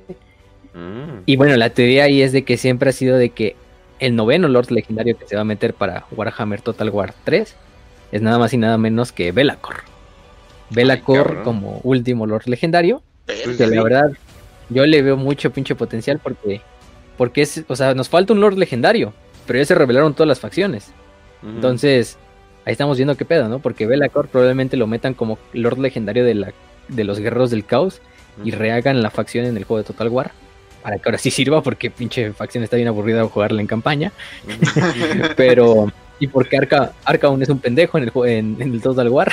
Bueno, no tanto, pero, pero sí, de hecho estaba el meme así de, ven que es Arcaon the Ever Chosen, ese es su título. Pero en Total War Warhammer, en el juego es Arcaon the Never Chosen, porque pues, nadie lo escoge para, para las batallas. Entonces, pero sí, o sea, ve la corra, ahí está como, como teoría de la comunidad. Por lo general, las teorías de la comunidad en Total War Warhammer, de lords legendarios, siempre se hacen. Entonces, uff, ve la Sí. core, ve la core. Además está ese resurgimiento de Velacor ahorita con, también con, con 40k, con Age of 40K. Sigmar, con... Entonces no, no vería tan raro poner a Velacor en Total War Estaría Warhammer bien. 3. Entonces, está Pues- cabrón, ¿eh? Va a estar cabrón. Lo, lo quieren hacer como un primarca extra del caos o algo por el estilo, como que le quieren. Y pues sí. Sí, Sí. ¿no? O sea, Ujú. o sea, además se lo merece. Sí, completamente, sí, sí, sí. Además, si hacen una facción como... O sea, porque está la facción de Guerreros del Caos, pero si hacen una facción como de demonios sin dividir, pues lo más lógico sería meter a Velacor, porque Claro. al final del día es como el príncipe demonio del caos sin dividir, entonces... Pues ahí está. Pero bueno, eso es. Aprovechando que estábamos hablando de fantasy, pues para tocar ese tema. Va que va. Bueno, entonces vamos a la siguiente de un tipo cualquiera. Dice 5 de 5. ¿Cuáles son sus batallas favoritas en el viejo mundo? ¿Y con y quién creen que es el personaje que a lo largo de su historia ha sido el más nerfeado? Ah, caray, nerfeado. Ok, eso está buena. Mm. A ver. Pues mira, yo me voy con la sabes. de. de. Yo me voy con la materia de 8 picos.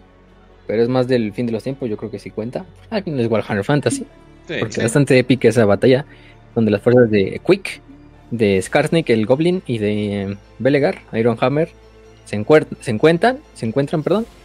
Em, lo cagado de ello es que. em, pues no, esa pinche batalla, leanla en serio, está, está cabrona. Y pues de los personajes más nerfeados en cuanto al lore, pues. Pues mira, estaba pensando ahí principalmente en. ¿Cómo se llama? En este. Pues hasta cierto punto Nagash. Y no por. No porque Nagash. O sea, en Age of Sigmar Nagash está OP, el cabrón. Eh, y en el fin de los tiempos también está OP porque güey se vuelve prácticamente un dios. Pero yo creo que Nagash una vez lo utilizaron muchas veces como el güey que necesitaba vencer a alguien para convertirse en el chingón de chingones, ¿no? Por ejemplo, ahí tenemos a Sigmar. Entonces, yo creo que en Nagash siempre ha habido como una inconsistencia de qué tan cabrón es. O sea, sí, cuando fue el primer nigromante, sí, o sea, sí es de los personajes más poderosos de Fantasy por mucho. Pero eh, yo lo siento que a veces como que lo nerfean momentáneamente para decir, ah, este, para que ese personaje resalte, ¿no? Y, ah, venció a Nagash, el mayor nigromante de la historia, y el primer nigromante y todo. Entonces, yo me iría con Nagash, pero en realidad, pues, fuera de él, no, no veo a alguien a lo mejor que puedas decir que está así como súper nerfeado. Mm. Híjole. O sea, Nagash le pasa como a Superman de que de repente puede mover la tierra y de repente puede, no puede contra un avión, ¿no? O sea, como que no saben qué pedo con él, ¿no? Algo así, yo diría que sí. Mm. pues la verdad y sí, yo siento que me faltan muchos personajes. La mejor batalla que me parece, sí, wow. Eh, ya sé, bastante obvio, pero la unificación de Bretonia. De hecho, les voy a recomendar en el canal de Telegram un video que, que hasta parece documental tipo HBO, güey. Está bien vergas de lo que es eh, eh, la narración de la unificación de Bretonia. En el canal de Telegram, ya saben, banda, no voy a este, perder más tiempo. Y este, ¿Es el de Book of Choyer? Sí. Sí, sí, sí. Es que ese güey hace muy buenos videos de Warhammer Fantasy. Sí, ¿eh? lo, lo, descubrí justamente hace unos dos días. Que estaba haciendo como que investigación para, para el, el programa de hoy. Eh, el History Channel, ¿no? es casi casi un History Channel. Está es bien. que hasta recrea la batalla en el Total War y la mamada. Está bien. O sea, recrea la Ah, batalla. Sí. Y aparte y la te van muestra el mapa, güey. Ahí este. No, esta eh, pinche producción hermosa, güey. Cabrón, ¿eh? Te amo YouTube. Sí, sí, defi- definitivamente con eso podemos resumir. Ok, entonces vamos a la siguiente. The Kill 'Em All. Ay, güey. Eh, si jugaran al tabletop y el dinero y el tiempo no fueran una limitante. Ah, ok. ¿Qué Ah, fac- sí, o sea, ya es. y Si tuvieran una impresora 3D. Oh. ¡Titanes! no, chinga tu madre. ¿Qué facción les gustaría hacer? Ya sea de 40k, Fantasy o Age of Sigmar. De hecho dicen que Age of Sigmar en jugabilidad está muy muy muy bien. O sea que hay ciertas cosas que el 40k como que muy anticuadas pero que ya no quieren cambiar. Le, le movieron varias cosas. He escuchado que también este... Ah, Necromunda.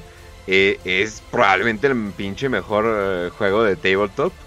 Pero de 40, de 40, bueno, 40k Fantasy o Age of Sigmar. Ah, cabrón. Mm. Pues, Pues- ah, yo, yo me rento, o sea, ya, ya sé, está, Vale. al parecer está muy frágil tener a Pues coge uno de cada uno. Ah, ya sé que está muy frágil tener a Magnus, o sea, definitivamente no. Eh, pero los mil hijos se me siguen haciendo una muy buena estética, me gusta, me gusta el combate, me gusta abusar de la fase psíquica, me, gu- me gusta abusar de todo eso, entonces todo muy bien. Sí son eh, señores ceniceros, eh, no importa, pero de todas formas eh, eh, están chidos. de fantasy, a, a huevo los Skaven, o sea, sí- o sea, simplemente por tener los modelitos de las ratas ahí todos chidos. Eso o, o los ogros, digo, ya, ya, ya imaginan que por, por qué me gustarían. Y de hecho, Sigmar, eh, los vampiros, ¿cómo se llaman? Los. De hecho, Sigmar, los vampiros. Hay vampiros, ¿no? Sí, ¿no? ¿Son los vampiros? Los que son como bretonianos. Ay, son las. Ah, los sí, cortes. Cortes vampires. Las cortes come carne, ¿no? Ah, algo así. Yo dije, ah, no a ma. ver. Eh, eh, yo dije, ah, estaría chido, estaría chido los modelos. Yo dije, ah, no ma, eh, estaría bueno. Pero pues ya, ahora sí que es, es- es- hasta ahí. Bueno, es que, es que la verdad con Age of Sigmar. Sigmar ni sé, güey. Ya hay como 10 facciones diferentes de vampiros. Ah, la Oh, verga, shit. no. Entonces, vampiros chidos. Sí, la verdad, la es que ver. Así los dejamos. A ver. De 40k, obviamente. Obviamente. Eldar. Au. Obviamente, Eldar. Amo a los Eldar. Son la raza superior. la- los amo. No, este, puñ- puñitos imperiales. O este. Chance y chance caballeros imperiales. Caballeros imperiales. ya le falta un episodio, ¿eh? Como que ya, ya, ya, ya, ya tiene que venir, ¿no? ¿A quién? ¿A los puños o a los, No, a los caballeros? pues, a los dos. estaría bien, estaría Ah. bien. A ver si. En votaciones, vamos a ver. Eh, de este Fantasy. Híjole. Es que estoy entre Bretonia o porque neta ahí sí, se me, sí me llama la atención los este Condes Vampiro. Condes Vampiro. Eh, vámonos con Bretonia, porque al final humanos, ¿no? Y humanos vale por más. Eh, y de Age of Sigmar, híjole. Estoy entre Stormcast Eternals, pero siento que voy a parecerme el niño que dice, ay, sí, vamos a jugar Ultramarines. Ándale. entonces, entonces, este, elfos. ¿Hay elfos en, en, en Age of Sigmar? Uh ¿cómo no? Ah, bueno, elfos, supongo. cualquier tipo de elfos. No, no sé, no sé cómo se llama la facción, ¿eh? eso sí, no sé. Oye, la, con esa víctima, la verdad, eh, me vale verga. Entonces, es, la, es, la es la Nesh tiene que comer. ¿eh?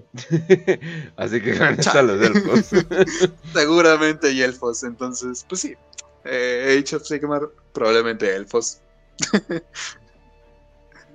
ok, entonces. Bueno, yo. Ajá. Yo tendría que escoger a. Pues obviamente Skavens para Fantasy. También podría escoger Skavens para Age of Sigmar, pero sería ya choteado. Entonces vamos a escoger a los Seraphon, que son los hombres lagarto nuevos. Son hombres lagarto a fin de cuentas. Porque además tienen miniaturas más nuevas, entonces ya son las miniaturas antiguas de hombres lagarto, que bueno. Y de 40k pues siempre he estado ahí entre salamandras, obviamente por Space Marines. Algo para iniciar, ¿no? Aunque también me gusta la Guardia de la Muerte para coleccionarla en, el juego de mesa. el punto es algo verde. Punto es algo verde, entonces. esos dos, salamandras y guardia de la muerte, vamos a ponerle. Ok. Ok, ok. Muy bien, muy bien. Bueno, entonces vamos a la siguiente y la última, dice de José. Para las 5 de 5, en realidad la dama es tan poderosa como la Ariel. Puede ser algo. A ver, ¿puede hacerle algo a un dios del caos? Pues, pues no directamente, pero. a ver. Pues no, no tan cabrón, pero a lo mejor más poderosa que, que este. Que Ariel. Eh, pues yo diría que sí. Más poderosa que Isha. Que Isha es la. Es que Ariel es como la avatar de. De, Ariel. Entonces es que hay un pedo ahí raro. O sea, Isha es la diosa de los elfos de la vida. Em, pero Ariel, que es la reina de Ateloren, de los elfos silvanos, que gobierna junto con Orión, que Orión es el avatar de, del dios de la casa que es Cornus es como, esa, esa vieja sí parece literalmente una pinchada, y es como un pinche avatar de la, del aspecto de la guerra de, de Isha. Pero, y luego tenemos a Alariel, no confundir a Ariel con Alariel. Alariel es la reina de los elfos, de los altos elfos, la Ever Queen, la reina eterna, que es otra como faceta, más bien es descendiente directa de, de Isha, porque todas las reinas de los altos elfos son descendientes de Isha.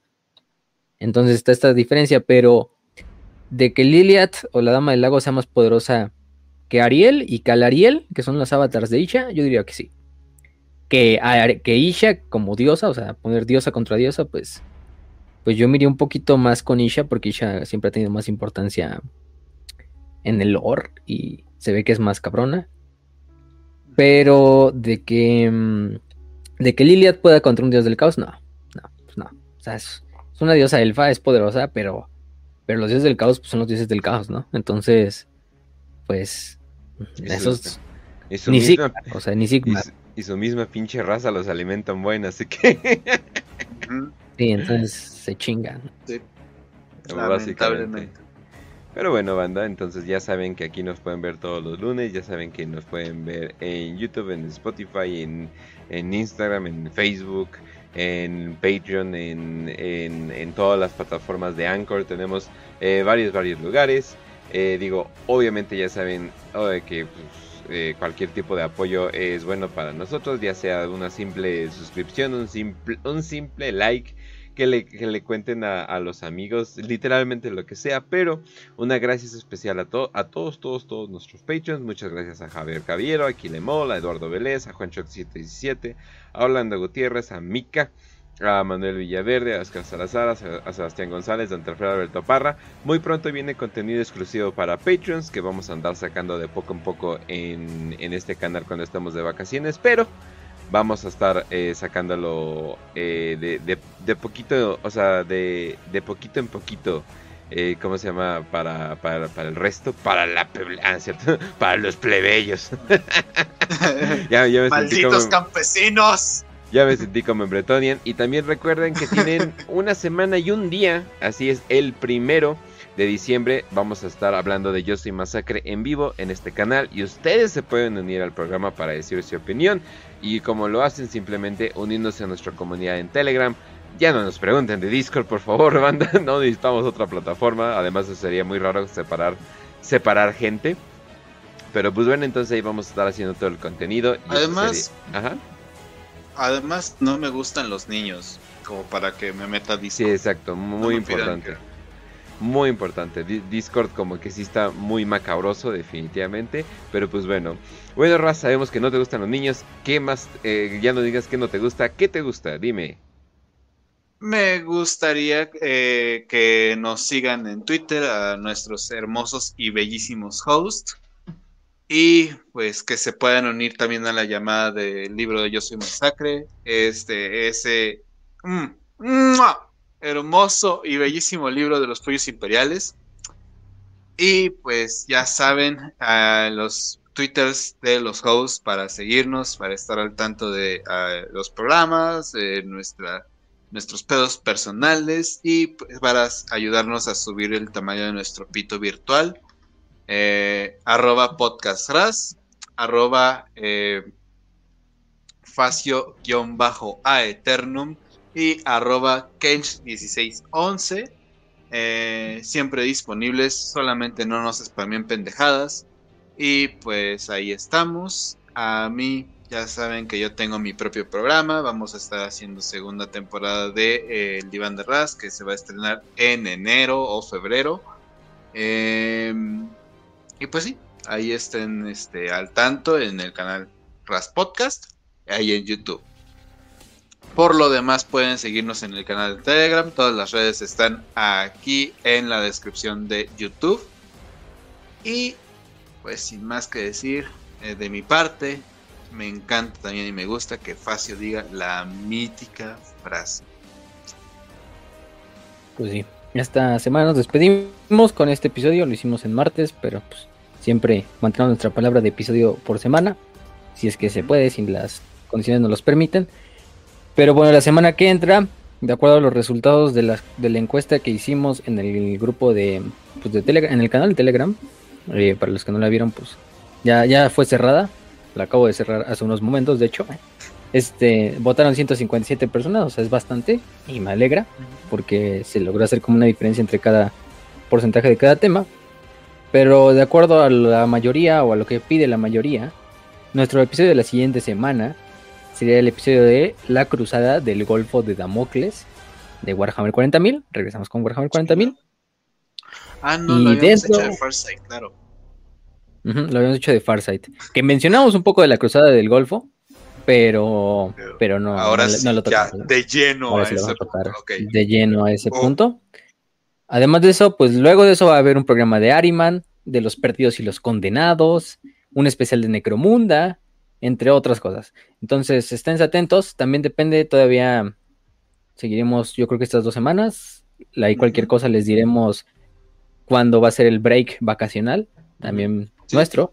Y bueno, obviamente vamos a regresar en enero, entonces no se preocupen, es que terminamos para siempre. Y además vamos a estar sacando también cápsulas, yo creo, principalmente para el Patreon, que luego se van a pasar hacia el hacia, hacia el canal de YouTube principal, para que no se pierda ese contenido, pero van a ser más pequeñas y más, no tanto como los programas de cada lunes, pero bueno, eh, por esa parte, pues el lunes nos vemos a las 7 en el siguiente episodio.